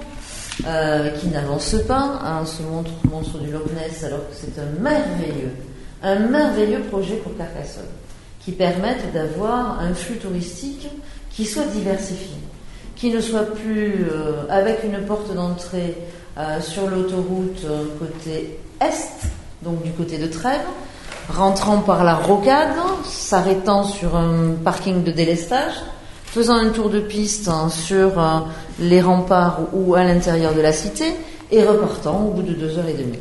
Les quelques qui souhaitent s'aventurer par la porte narbonnaise se trouvent sur une rue de la Barbacane peu attrayante, sur, euh, après avoir passé et admiré le pont vieux, se trouve face, non pas à, se trouve face à une. Je suis désolée, mais euh, la rue du Pont Vieux que j'avais souhaité voir hein, sur le deuxième mandat euh, que nous aurions pu faire à la fois précédente mais qui n'a pas été possible, doit impérativement, et ça je crois que c'est une des premières actions, doit impérativement être rénovée, être rendue piétonne, permettre aux artisans de bouche qui sont présents dans cette rue et qui sont d'une excellence première, pouvoir être euh, développés et faire en sorte que l'ensemble des pas de porte du rez des rez-de-chaussée, donc euh, de la rue de la Barbacane et de la rue euh, du Pont-Vieux, puissent être préemptés par la ville de Carcassonne et puissent être mis à disposition des artisans d'art, des, artisans de bouche, des, commerces de produits du terroir, pour vendre la vitrine du département et, de nos vignobles. Ça veut dire que quand on, quand on est à la cité de Carcassonne, vous cherchez un panneau qui vous indique hein, euh, les qualités, les merveilles à voir en Bastide, il n'y en a pas. Il n'y en a pas un seul. Même pas sur la place du Prado en vous disant vous allez retrouver la voiture, mais sachez que derrière, juste en faisant demi-tour, vous avez une bastide médiévale avec d'extraordinaires euh, hôtels particuliers, avec un canal du Midi qui est classé au patrimoine mondial de l'UNESCO et que vous pourrez y découvrir des richesses agricoles. Ce que je pense, c'est qu'il faut accompagner les gens. Et puis quand on a 2 millions de touristes qui nous font l'honneur de, de, de venir nous visiter, il faut être respectueux de ces gens. Il faut que les abords et les espaces publics soient entretenus de manière parfaite. Il faut qu'une municipalité prenne soin, mais vraiment prenne soin euh, de l'ensemble des euh, richesses qu'elle a en son sein. Et que l'on puisse offrir à visiter en Bastide des espaces qui sont liés à la découverte de notre histoire, que ce soit de la préhistoire, avec les merveilleuses euh, collection de Jean Guilaine, de, cet archéologue qui est émérite, qui est au Collège de France et que personne ne croit jamais. Alors moi je dis, on est une équipe neuve, avec des idées importantes et qui prennent en compte les richesses que nous avons sur notre terroir. Euh, Jean Guilaine, c'est quelqu'un qui est reconnu à travers le monde entier. Il a une collection extraordinaire. Il commence à rentrer dans l'âge et il s'inquiète de savoir qu'est-ce que sa collection va devenir. Est-ce qu'il va devoir l'offrir à des musées européens, à Bruxelles ou à Berlin, alors qu'elles sont ici, à Carcassonne, dans des resserres, dans des greniers qui sont, euh, qui sont poussiéreux parce que personne n'a pris euh, la, tâche de cet homme et la volonté de, de, mettre au regard du grand public, que ce soit des Carcassonnais pour qu'ils intègrent leur histoire et qu'ils en soient après euh, les ambassadeurs de la ville de Carcassonne. Euh, de la préhistoire jusqu'au Moyen Âge, Alors ça veut dire que c'est le centre d'interprétation historique que la ville d'art et d'histoire devrait avoir, qu'elle n'a pas encore vu euh, venir, malgré un bâtiment acheté qui est fermé au public, qui ne reçoit personne, euh, avec, avec le musée de la préhistoire et du Moyen Âge pourrait être un lieu de destination pour descendre en centre-ville et découvrir des choses. Il y a aussi un très très grand collectionneur qui s'appelle Raymond Azibert, euh, qui, euh, euh, dont les collections sont présentées dans les grands musées de France, qui lui aussi rentre en âge. Il est carcassonné, il a passé toute sa profession, toute, sa période professionnelle à Carcassonne. Il s'est retiré de Carcassonne parce que personne ne regarde de près la qualité de ses collections et d'art contemporain, mais de, très très haut niveau. Il a fait une exposition à Beaubourg avec sa collection, aux abattoirs à, Toulouse. Et, que va devenir sa collection? Elle va partir sur des musées à l'international? Alors qu'elle pourrait très bien trouver la place sur un, département que l'on pourrait ouvrir au-dessus du musée ou en parallèle du musée de Carcassonne? Moi je dis, il faut des lieux à destination, des touristes qui souhaitent découvrir des choses particulière en centre-ville et, faire en sorte qu'elle puisse avoir matière à rester plusieurs jours sur Carcassonne et après partir sur l'ensemble du territoire. Oui, la Bastide peut avoir un développement très positif. Maintenant, et pour terminer sur ce sujet, la question de l'économie touristique, elle est essentielle à Carcassonne, mais quand on voit des crises telles que l'on vient de passer et telles que nous vivons à l'heure actuelle, il est très dangereux de n'avoir que un pied sur et qu'une volonté de développer le tourisme. Je pense très important en termes d'économie de lancer des pistes pour que nous puissions euh, prendre langue avec euh, la chambre, avec la chambre de, euh, de commerce et d'industrie de Carcassonne, dont j'ai vu le président hier matin, mais lancer des pistes avec la, CCI de Toulouse, parce qu'on est aux portes de Toulouse et qu'il y a très y, a, des personnes qui ont envie d'investir sur des villes telles que, telles que les nôtres. Le temps des métropoles est terminé. Il y a des analyses hein, internationales qui, qui, démontrent hein, cette vérité-là. C'est le temps à l'heure actuelle des villes moyennes ou des villes intermédiaires telles que les nôtres. Donc je pense qu'il faut être hyper, hyper euh, démonstratif et hyper, euh, je veux dire, vertueux. Nous, ce que l'on souhaite faire dans le cadre du développement économique, c'est mettre en place un comité d'extension économique. Ça veut dire que ce n'est pas une instance bis de la CCI ou de la, Chambre d'agriculture, mais c'est travailler avec ces instances-là, travailler avec, euh, avec les entrepreneurs qui sont en lien avec d'autres entrepreneurs euh, sur le territoire français et même, et étranger, mais justement pour euh, être les VRP, les VRP de notre territoire pour attirer, inviter des entreprises à venir s'installer à Carcassonne. Ça veut dire que quand des entreprises. Oh, oui, quitte à revenir en plus un peu sous forme de débat. C'est ça la Carcassonne, c'est qu'on développe l'emploi. On revient sur le, sujet du tourisme. Oui, oui. La Bastide et de la euh, Moi, je voudrais dire que je, bois du petit lait quand Madame Rivel me décerne des compliments. C'est moi qui ai obtenu, après avoir pris un dossier complètement en jachère, laissé en jachère de, 2014, de 2009 à 2014, le dossier Grand Site et qu'il est défendu à la Commission nationale et qu'il a obtenu le 8 décembre 2016. Mais, Mme Rivel est membre du Conseil syndical, elle me dira par le contraire, nous avons des pires difficultés avec l'État qui nous crée des complications en ce qui concerne l'avancée du, l'avancée du dossier. J'en veux pour preuve la libération des douves des voitures. Je devais euh, proposer à ma qualité de président l'anerbage de, de, ces douves et on nous a imposé des, fouilles, des recherches, etc. Et on aura les pires difficultés. Nous avons du retard, et je le dis parce qu'il faut dire les choses comme il faut, nous avons du retard dans ce domaine, opération Gracite, à cause, à cause précisément euh, de l'État qui nous crée des complications. Il est vrai qu'il y a des, des, des, règles à respecter, mais tout de même, il faut quand même qu'on avance un petit peu. Alors, cette opération Grand Site, elle va débuter, car la, ville sera maîtresse d'ouvrage. La ville va faire, avec ou sans l'État, avec ou sans les partenaires, la place Saint-Gimère et la montée Saint-Gimère, la montée de la Porte d'Aude. Voilà, c'est comme ça, sous mon autorité, si je suis élu, c'est comme ça que les choses avanceront. Si on n'avance pas euh, de manière un peu autoritaire, on n'avancera pas du tout. Alors, euh, pour le tourisme, pour le tourisme, euh, Madame Rivet a raison, la rue de Pontvieux est une rue qui est, dégradée. Or, il se trouve que dans notre programme, la rue de Pontvieux va être restaurée. Et que s'agissant du tourisme, cette espèce d'immeuble qui est en déshérence depuis des décennies des décennies, qu'on appelle le, couvent des Carmélites, si euh, nous entendons avec l'aglo, ou si je suis président de l'aglo, ou s'il y a une négociation globalisée, euh, nous allons en faire un office du tourisme intercommunal. Car effectivement, il faut que le tourisme évolue, il faut qu'il y ait une vision territoriale du tourisme, car les gens vont rester à Carcassonne, certes, mais il faut également euh, développer le tourisme sur le territoire, qui est un territoire magnifique à tous les niveaux, avec l'œnologie, etc., ce qu'on a commencé de faire, puisqu'on a, on a mis en place les circuits, et là on va faire, si vous voulez, un axe, rue Trival à Barbacane, Pont-Vieux, rue du Pont-Vieux, euh, rue des Calquières, Square Gametta qui est magnifique, euh, si, si, on considère qu'il n'est pas magnifique, on est de mauvaise foi, et ensuite on rentre dans la Bastide.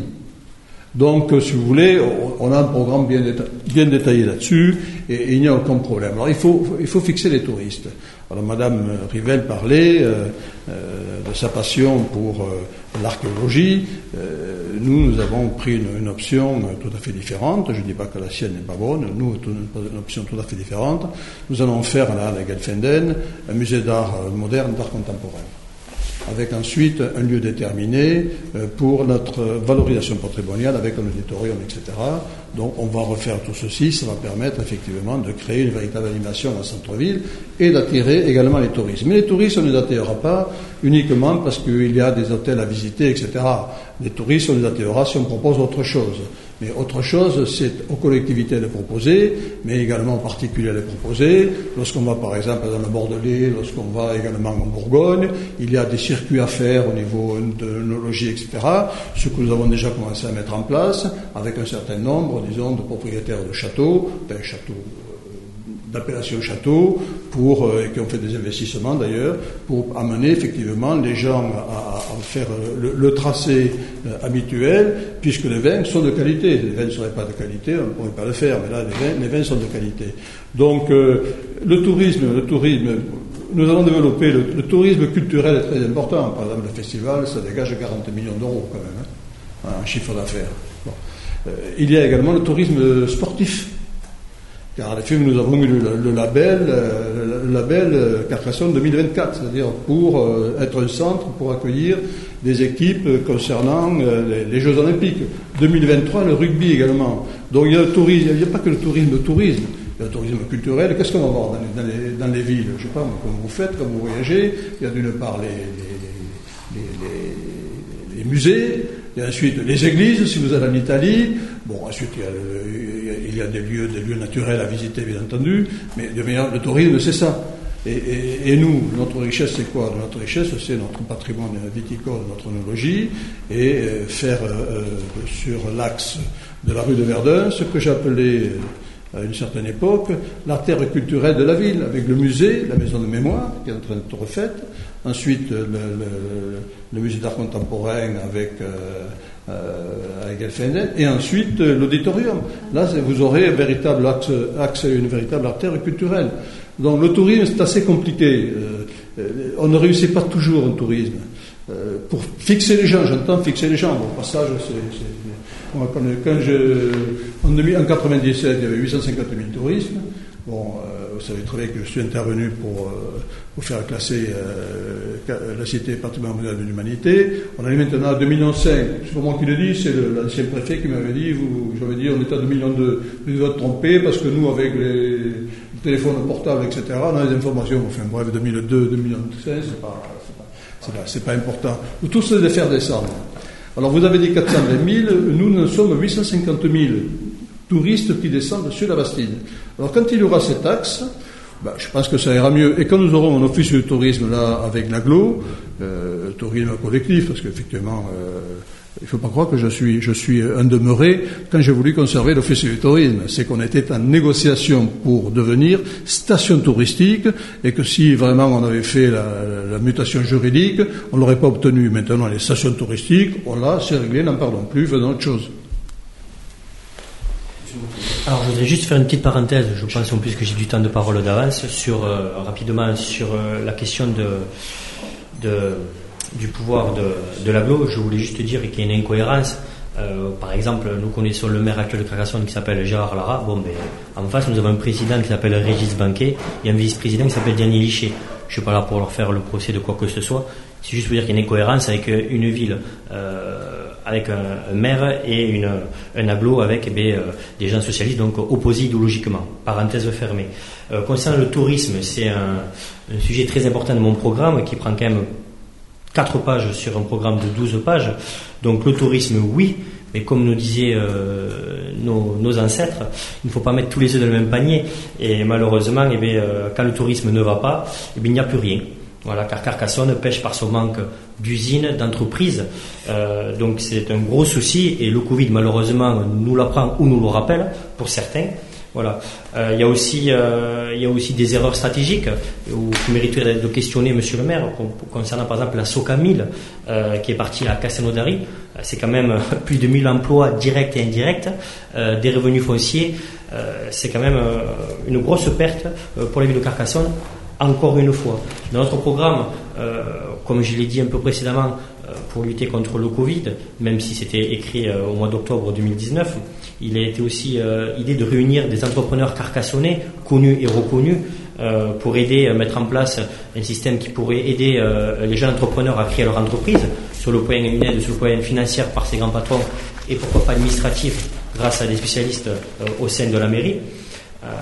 Concernant après le tourisme pur, bon, comme vous devez le savoir, euh, j'en ai parlé beaucoup tout au long de la campagne. Je suis pour l'implantation du concept euh, parc à thème Le Puy du Fou, qui a été élu meilleur euh, parc au monde deux fois, donc de la cité. Bien sûr, qui serait rendu à l'échelle de la cité, forcément, et qui correspondrait avec un spectacle toute l'année, donc qui ramènerait des touristes toute l'année, divertirait les Carcassonnais toute l'année Ensuite, nous aurions ce qu'on appelle le concept triangle d'or. Hein. J'invite tout le monde à lire mon programme qui est disponible sur mon site internet, rassemblonscarcassonne.fr.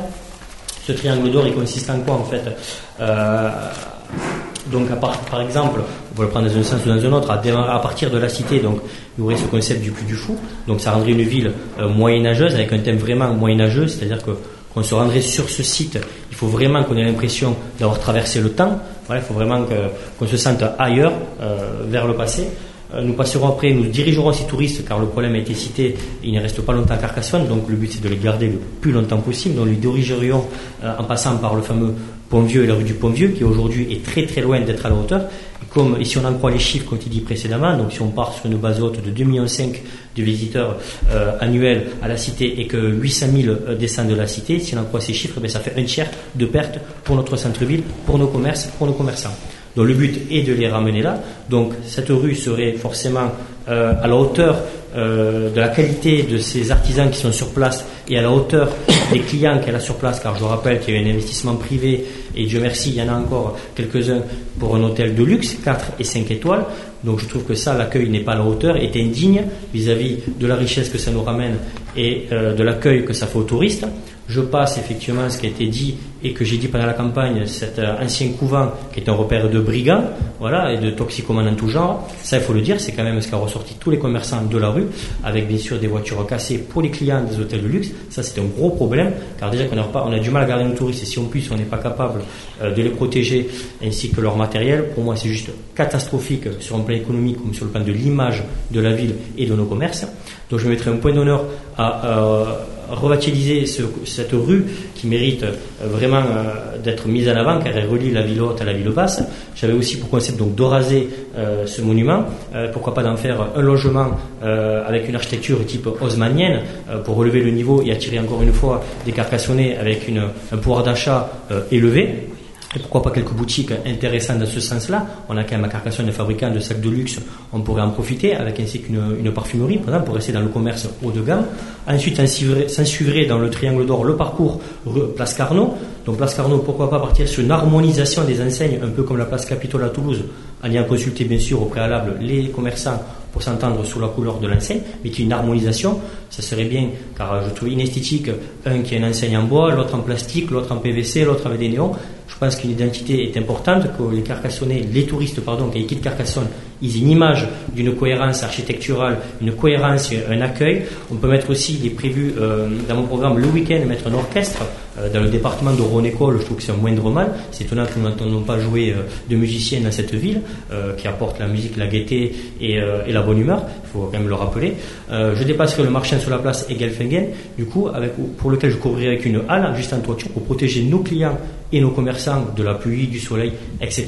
Et cette place serait libérée exclusivement pour les, cafetiers, bars, euh, et du coup libérerait le manège pour faire sur quoi il a été construit, à savoir, et pas une toilette publique, mais un orchestre, voilà, par exemple. Donc pour animer la ville, les gens passeraient par là, ça crée de l'animation, de la cohésion. Les personnes âgées pourraient sortir, euh, éviter pour être isolées chez eux, et les gens qui passeraient de passage à Carcassonne repartiraient avec une image belle et se diraient ah c'est une ville animée.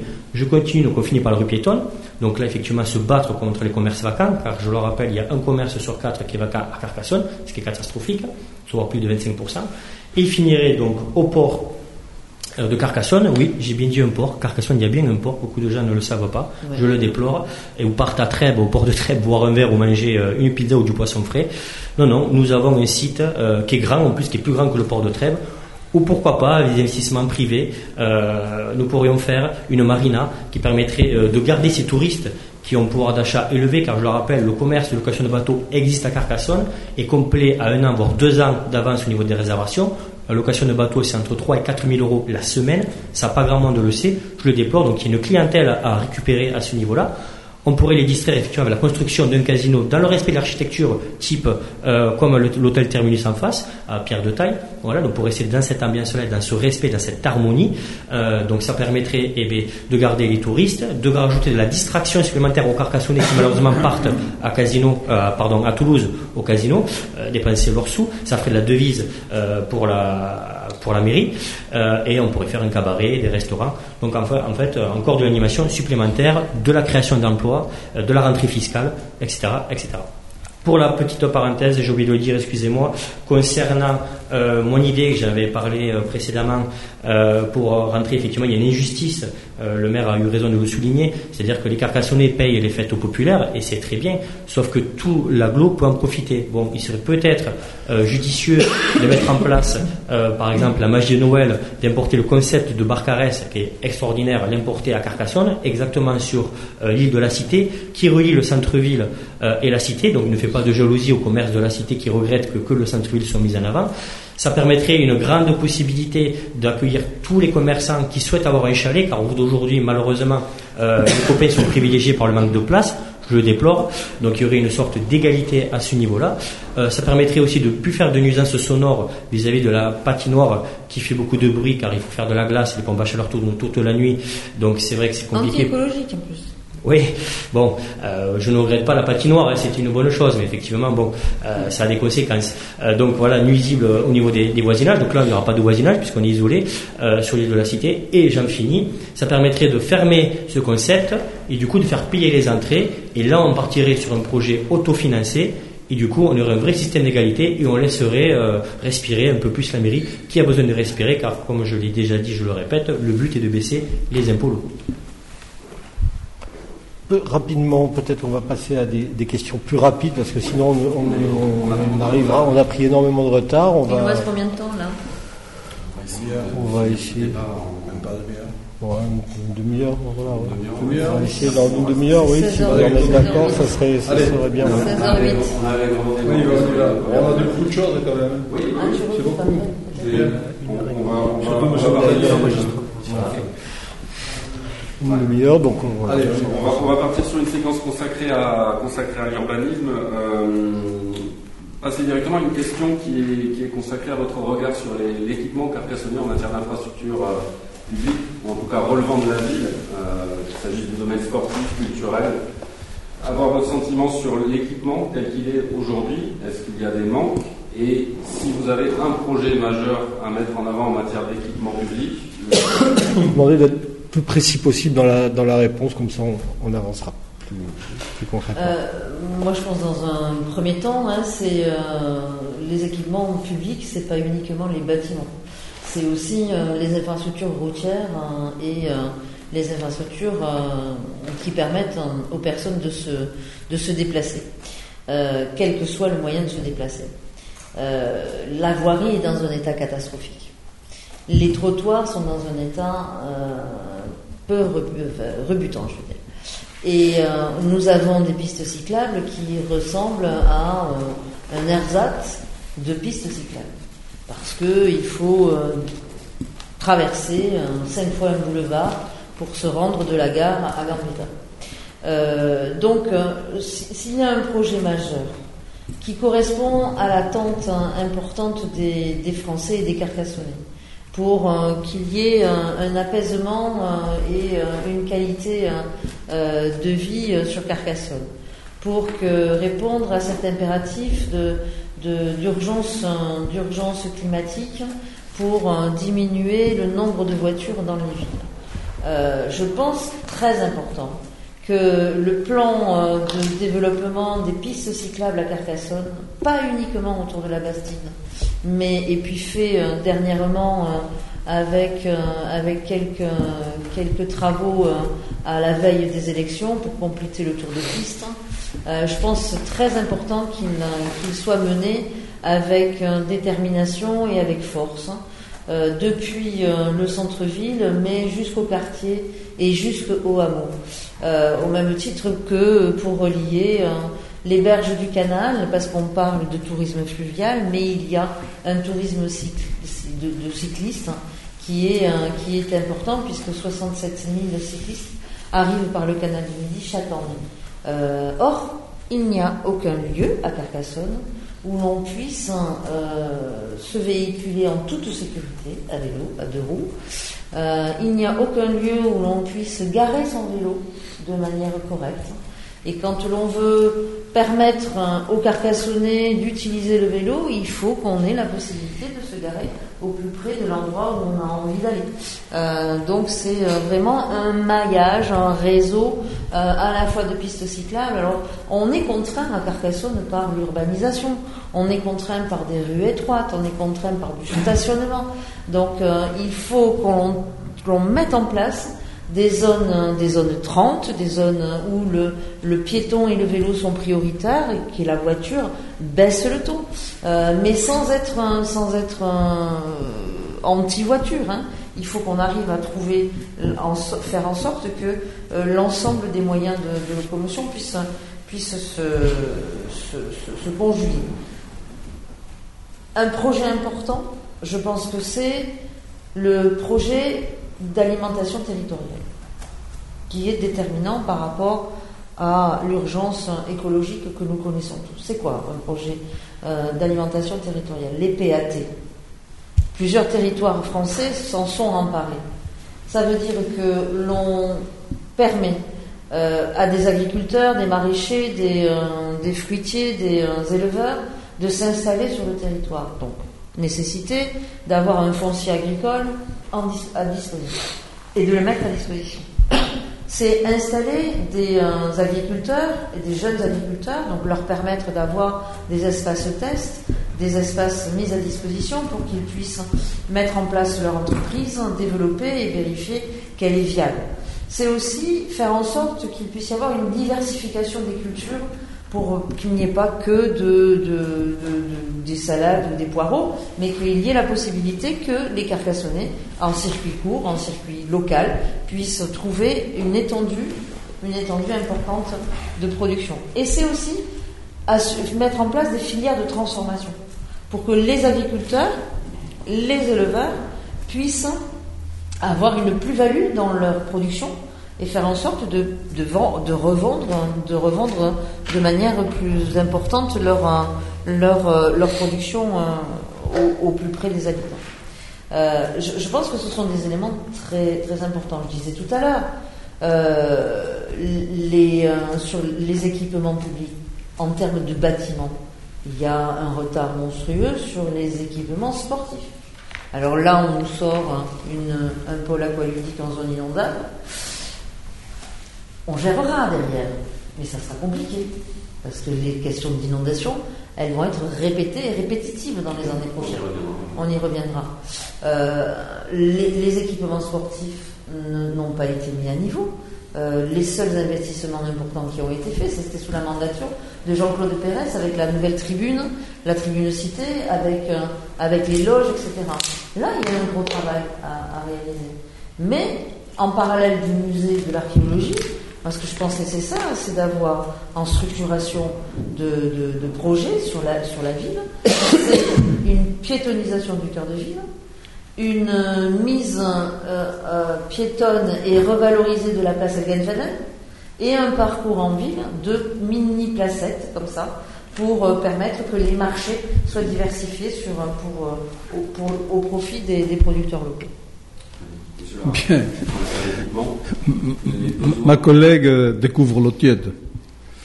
Euh, j'ai acheté avant-hier, euh, pour le compte de la ville bien sûr, 21 hectares à la Fajole, sur lesquels on va mettre quasiment 5 hectares et demi pour le maraîchage. En zone inondable Oui, non, non, en zone inondable.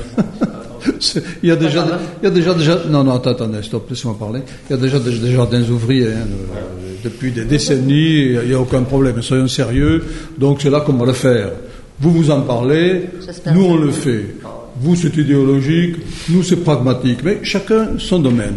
Pour les trottoirs, il y a 220 km de trottoirs, et il est certain que euh, beaucoup de trottoirs ont été faits sur 6 ans, ainsi que beaucoup de chaussées. Donc on ne peut pas nous dire qu'on va tout refaire euh, du jour au lendemain. Alors, sur, les infrastructures, bon, euh, Paris ne s'est pas fait un jour, Carcassonne non plus, et après nous, il y aura d'autres choses à faire.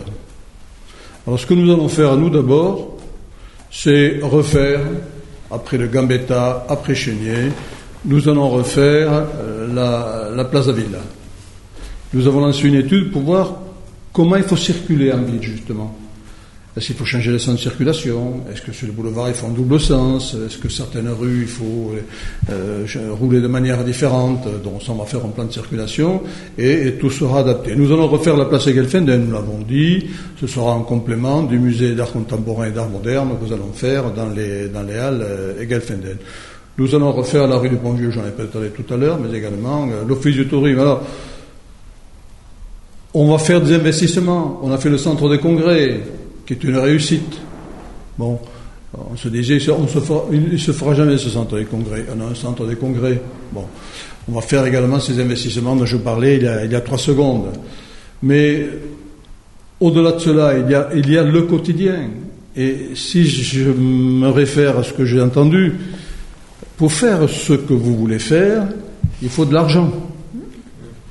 Il faut de l'argent. Moi, je veux bien qu'on fasse tout ce qu'on veut mais il faut les moyens financiers. Non seulement nous ne sommes pas une ville riche, même les, riches, les villes riches ne font pas n'importe quoi. Euh, donc, euh, et les collectivités riches ne font pas n'importe quoi non plus. Donc on ne peut pas dire on va faire ceci, on va faire cela. C'est à la portée de n'importe qui de dire on va faire, euh, on va faire, on va faire. Non, en réalité, il faut être quand même très réaliste. Qu'est-ce que vous faites? Combien ça coûte? Quand est-ce que vous le faites? Partant de là, on peut discuter. Donc nous, nous savons très bien les projets que nous allons faire. David là, Egelfenden, le, le musée d'art moderne et d'art contemporain avec valorisation patrimoniale. Donc ce sera déjà pas mal. Euh, étant précisé qu'on va terminer la maison d'association à l'Odéon et que l'on va terminer également par financement dans le cas de la loi Sueur le cinéma localisé, puisqu'en effet toutes les collectivités, départements, régions, euh, euh, et villes vont financer une partie, 30% des investissements du cinéma localisé. Voilà en gros, si vous voulez, ce que nous allons faire. Il est évident que pendant six ans, euh, d'autres nouvelles choses vont s'ajouter, mais je vous parle, si vous voulez, de, en gros ce que nous allons faire euh, comme gros dossier.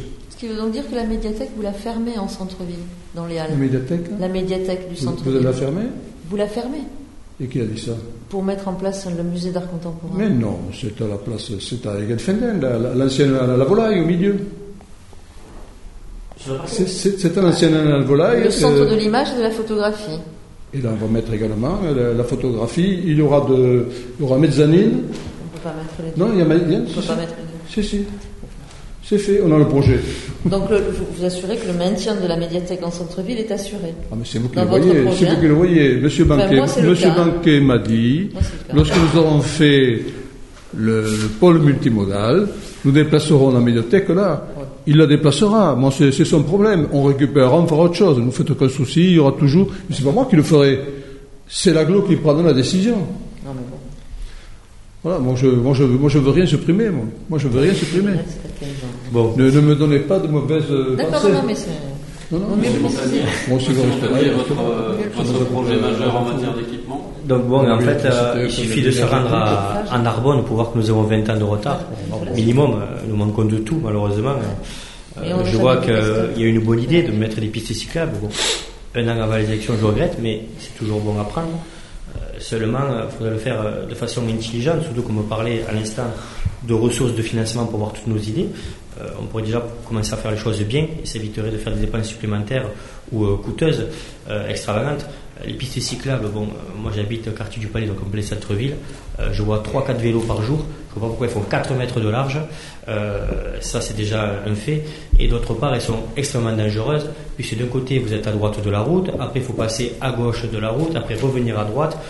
Bon, pourquoi faire simple quand on peut faire compliqué? Concernant d'autres soucis de ce niveau-là, il y a le marché le boulevard Barbès, on n'en a pas parlé. C'est un marché qui est problématique dans le sens où il est sur un parking euh, nous manquons cruellement de place à Carcassonne. Euh, donc je pense qu'il serait judicieux de déplacer ce marché sur le square André Chigny, qui lui ne prend aucune place, avec bien sûr une harmonisation des stands, puisqu'il euh, est inconcevable qu'en 2020, en France, à Carcassonne, on vende encore des marchandises par terre à main le sol. Donc moi, je suis libéral, les gens qui travaillent auront toujours mon encouragement, seulement il faut le faire dans des conditions dignes et esthétiques. Donc ça, ce déplacement de marché permettra de libérer plus de 200 places à cet endroit-là. Je pense que ce n'est pas négligeable. Euh, ensuite, bon, l'état des routes et des trottoirs, bon, vous les connaissez. Malheureusement, ben, encore une fois, on pêche euh, sur ça, et toujours pareil, parce qu'on ne peut pas être partout et dépenser à tort et, à travers. Il des priorités.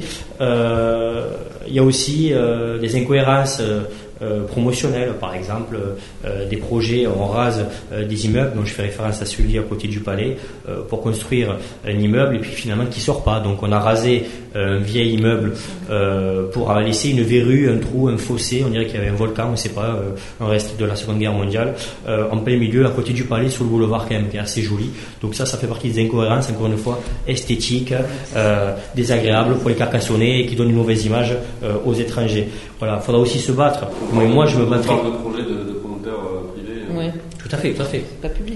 Non, il y a des autorisations, euh, et, il, y a des, voilà, il, y a quand même des contraintes. On ne fait pas tout ce qu'on veut, n'importe quoi, n'importe quand. mais vous avez raison de le préciser. ensuite, bon, mais il y a aussi ces constructions, donc puisqu'on en parle modernes, il va falloir aussi imposer des architectures cohérentes. Hein. on ne peut pas un exemple est le maire n'y pour rien, parce que c'est bien plus, bien plus antérieur, mais la construction du bâtiment à côté de notre beau musée, je trouve que c'est une incohérence euh, hallucinante. C'est, ça, c'est, euh, je trouve, j'en, reviens pas, on n'en parle même pas. Voilà, bon, c'est un exemple. Hein. Euh, donc ça, faut se battre pour arrêter ça. On est, il y en a marre de dénaturer nos centres-villes. Quand c'est pas les panneaux publicitaires, c'est le tout béton. Euh, il y a eu aussi euh, notre fameux jardin public qui a disparu, où moi j'ai connu enfant les sols pleureurs, les canards, les oies, les poissons rouges de 40 cm. Bon, ça a été réalisé pour faire un parking, tout béton. Monsieur Lara essaie de faire ce qu'il peut, d'essayer de l'enjoliver en mettant du verre. Bon, vous me ferez toujours regretter le parc que j'ai connu enfant. Et malheureusement, ben, c'est pas que Carcassonne, c'est à la mode aussi le tout béton. Et je le, je le, je le regrette. Voilà. Euh, ensuite, nous avions un projet, donc bon, c'est un peu urbanisme et famille, euh, parce que nous avons deux problématiques, je ne sais pas si on aura le temps d'aborder. Donc, premièrement, la perte euh, de nos jeunes au profit des grandes villes comme Toulouse et Montpellier pour d'une part faire des études, mais d'autre part, ils ne reviennent pas non plus car un manque d'emploi cruel ou d'incitation euh, fiscale dans ce sens ou d'animation. Donc, malheureusement, on perd de la jeunesse tous les jours dans cette ville. Moi-même, je suis un des rares de ma bande d'étudiants à être revenu à Carcassonne et je le regrette. Euh, donc, Deuxième problème, nous perdons aussi les familles. Alors qu'elles ne partent pas physiquement, euh, elles partent se distraire euh, à Narbonne encore une fois, et j'ai rien contre Narbonne, au contraire, c'est tout à leur honneur, et eh bien elles partent donc à la mer, ça on n'y peut rien. Par contre, il y a une patinoire, il y a une grande piscine, euh, il y a un grand buffet. Pourquoi pas ne pas faire ce grand projet privé en plus, donc il ne coûterait pas grand chose à la mairie, d'importer à l'ancien hôpital. Nous avons ce bâtiment qui est placé sur une rocade entre deux péages. nous avons une vue exceptionnelle, nous avons déjà le parking, nous avons déjà la piste hélicoptère pour les urgences. Je veux dire, nous, avons tout sur place. Et en plus, c'est sur une zone pas inondable. Que demander de plus euh, Vous avez été très vicieux sur tous les sujets. On va, on va devoir euh, enchaîner très vite et, aborder notre dernière séquence avec deux questions. Euh, une dans laquelle on va vous demander à chacun de dire en quoi la différence est la plus marquée avec le programme de vos adversaires. Et nous vous laisserons ensuite, ensuite conclure ce débat. Voilà, pendant la dernière question, vous aurez une conclusion qu'on demandera sur une minute et qu'on filmera pour le coup euh, pour la dernière question. Non, d'abord il y a une première question vous, sur euh, l'évaluation du programme de, vos adversaires et ensuite on terminera par euh, une dernière déclaration envers vos électeurs qui pour lequel vous avez une minute et qu'on filmera. Voilà. Merci votre, votre regard sur les, les programmes de vos Ma prise de parole, elle, se fait au regard de ce que des, programmes de, mes concurrents. Euh, c'est qu'en fait, nous sommes la liste hein, qui est la liste de l'avenir, la liste qui préparera le renouveau de Carcassonne et son réveil, euh, mais avec une, méthode qui est dans euh, le travail en co-construction avec les Carcassonnais.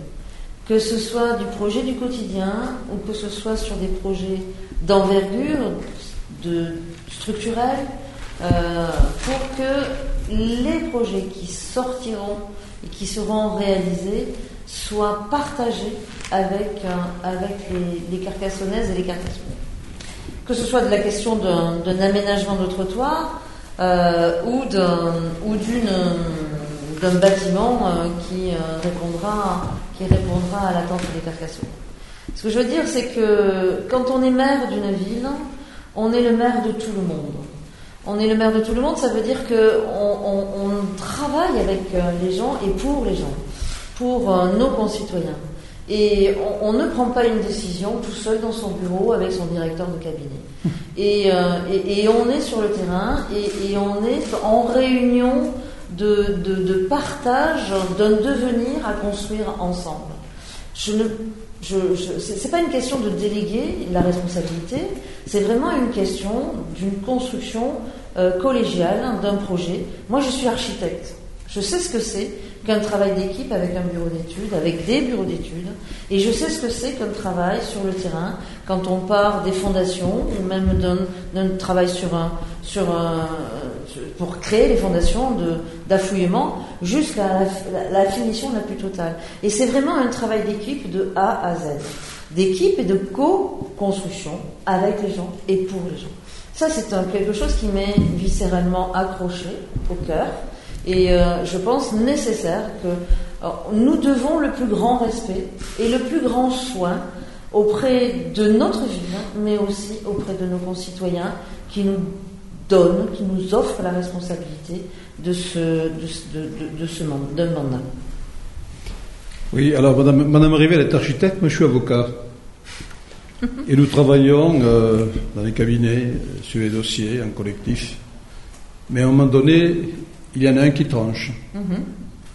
C'est l'avocat qui va plaider. Ça m'empêche. Il tranche. Dans la mairie, c'est pareil.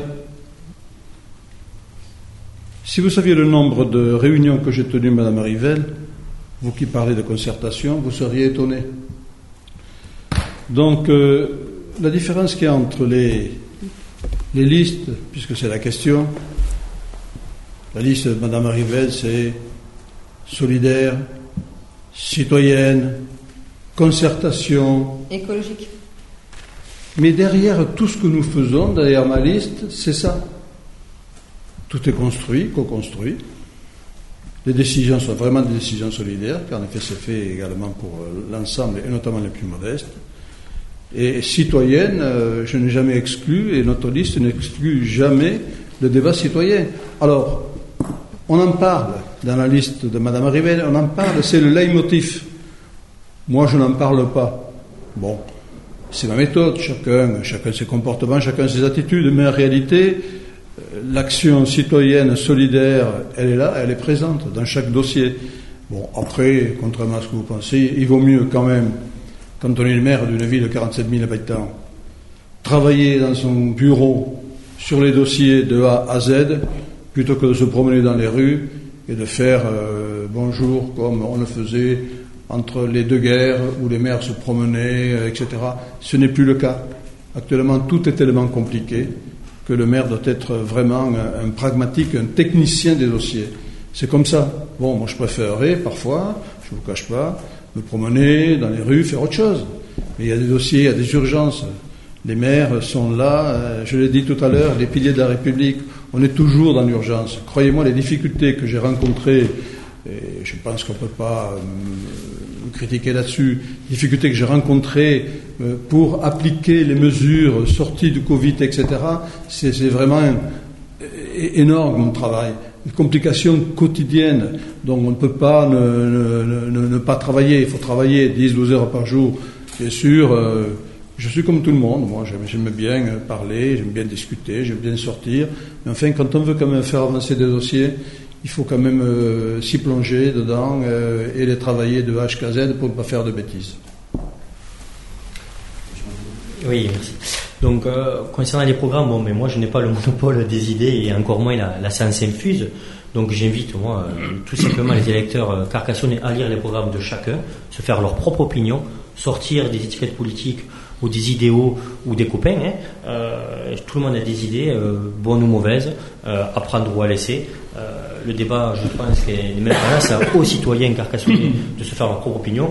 À titre personnel, encore une fois, s'ils n'ont pas eu dans leur boîte aux lettres mon programme, je les invite à le lire sur rassemblon-carcassonne.fr pour qu'ils puissent se faire leur propre opinion. Voilà, moi je suis pas là pour euh, m'attaquer à des personnes. Euh, je ne suis pas là euh, pour euh, être contre des carcassonnés parce qu'ils ne seraient pas d'accord avec moi ou pas de mon bord politique ou pas de mon étiquette politique. La seule chose que je veux, c'est faire avancer cette ville avec tout le monde et essayer de faire le mieux possible pour que Carcassonne brille. Merci. Donc là, ce que je vous propose, c'est de passer à la dernière minute où on va vous filmer et vous allez vous adresser à vos électeurs. Cette fois-ci, c'est un petit peu la conclusion de notre débat. Donc euh, voilà, toujours dans le même ordre de la prise de parole.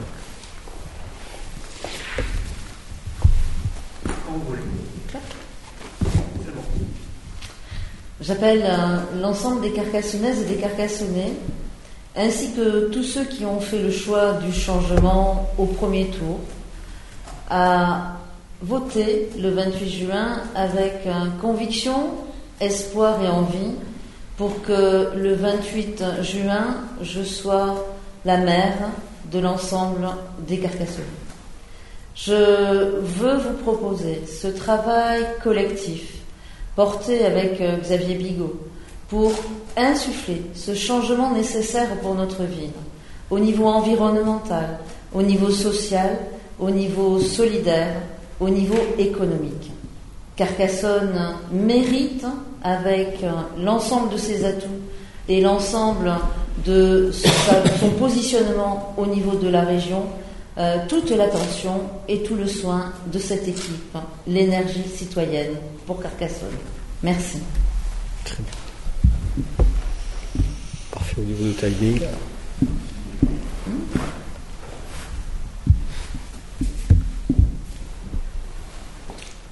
Bien, pendant six années, nous avons fait un travail colossal.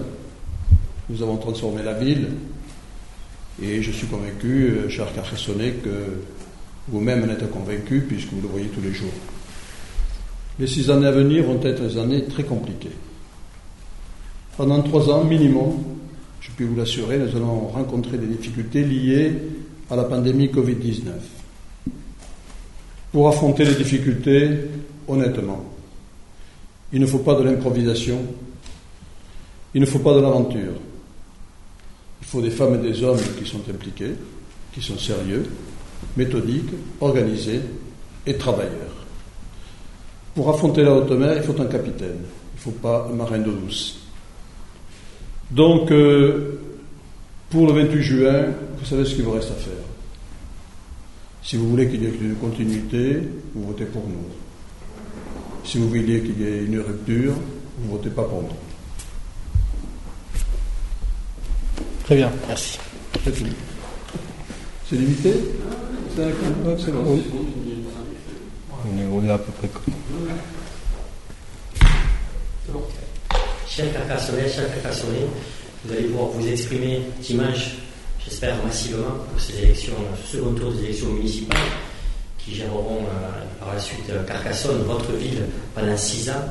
Donc si vous voulez euh, un maire qui apporte un nouveau souffle à cette ville, une nouvelle, une nouvelle, un nouveau souffle à cette ville, donc quelle que soit l'étiquette politique, quel que soit le bord politique, ce qui nous importe, c'est l'avenir de cette ville, c'est régler le problème de l'insécurité, régler le problème de la fiscalité, régler le problème de la mortalité du centre-ville, de la perte des habitants, garder les- notre jeunesse, garder nos familles, voter pour la liste Rassemblement Carcassonne, euh, et je vous dis bon vote à dimanche.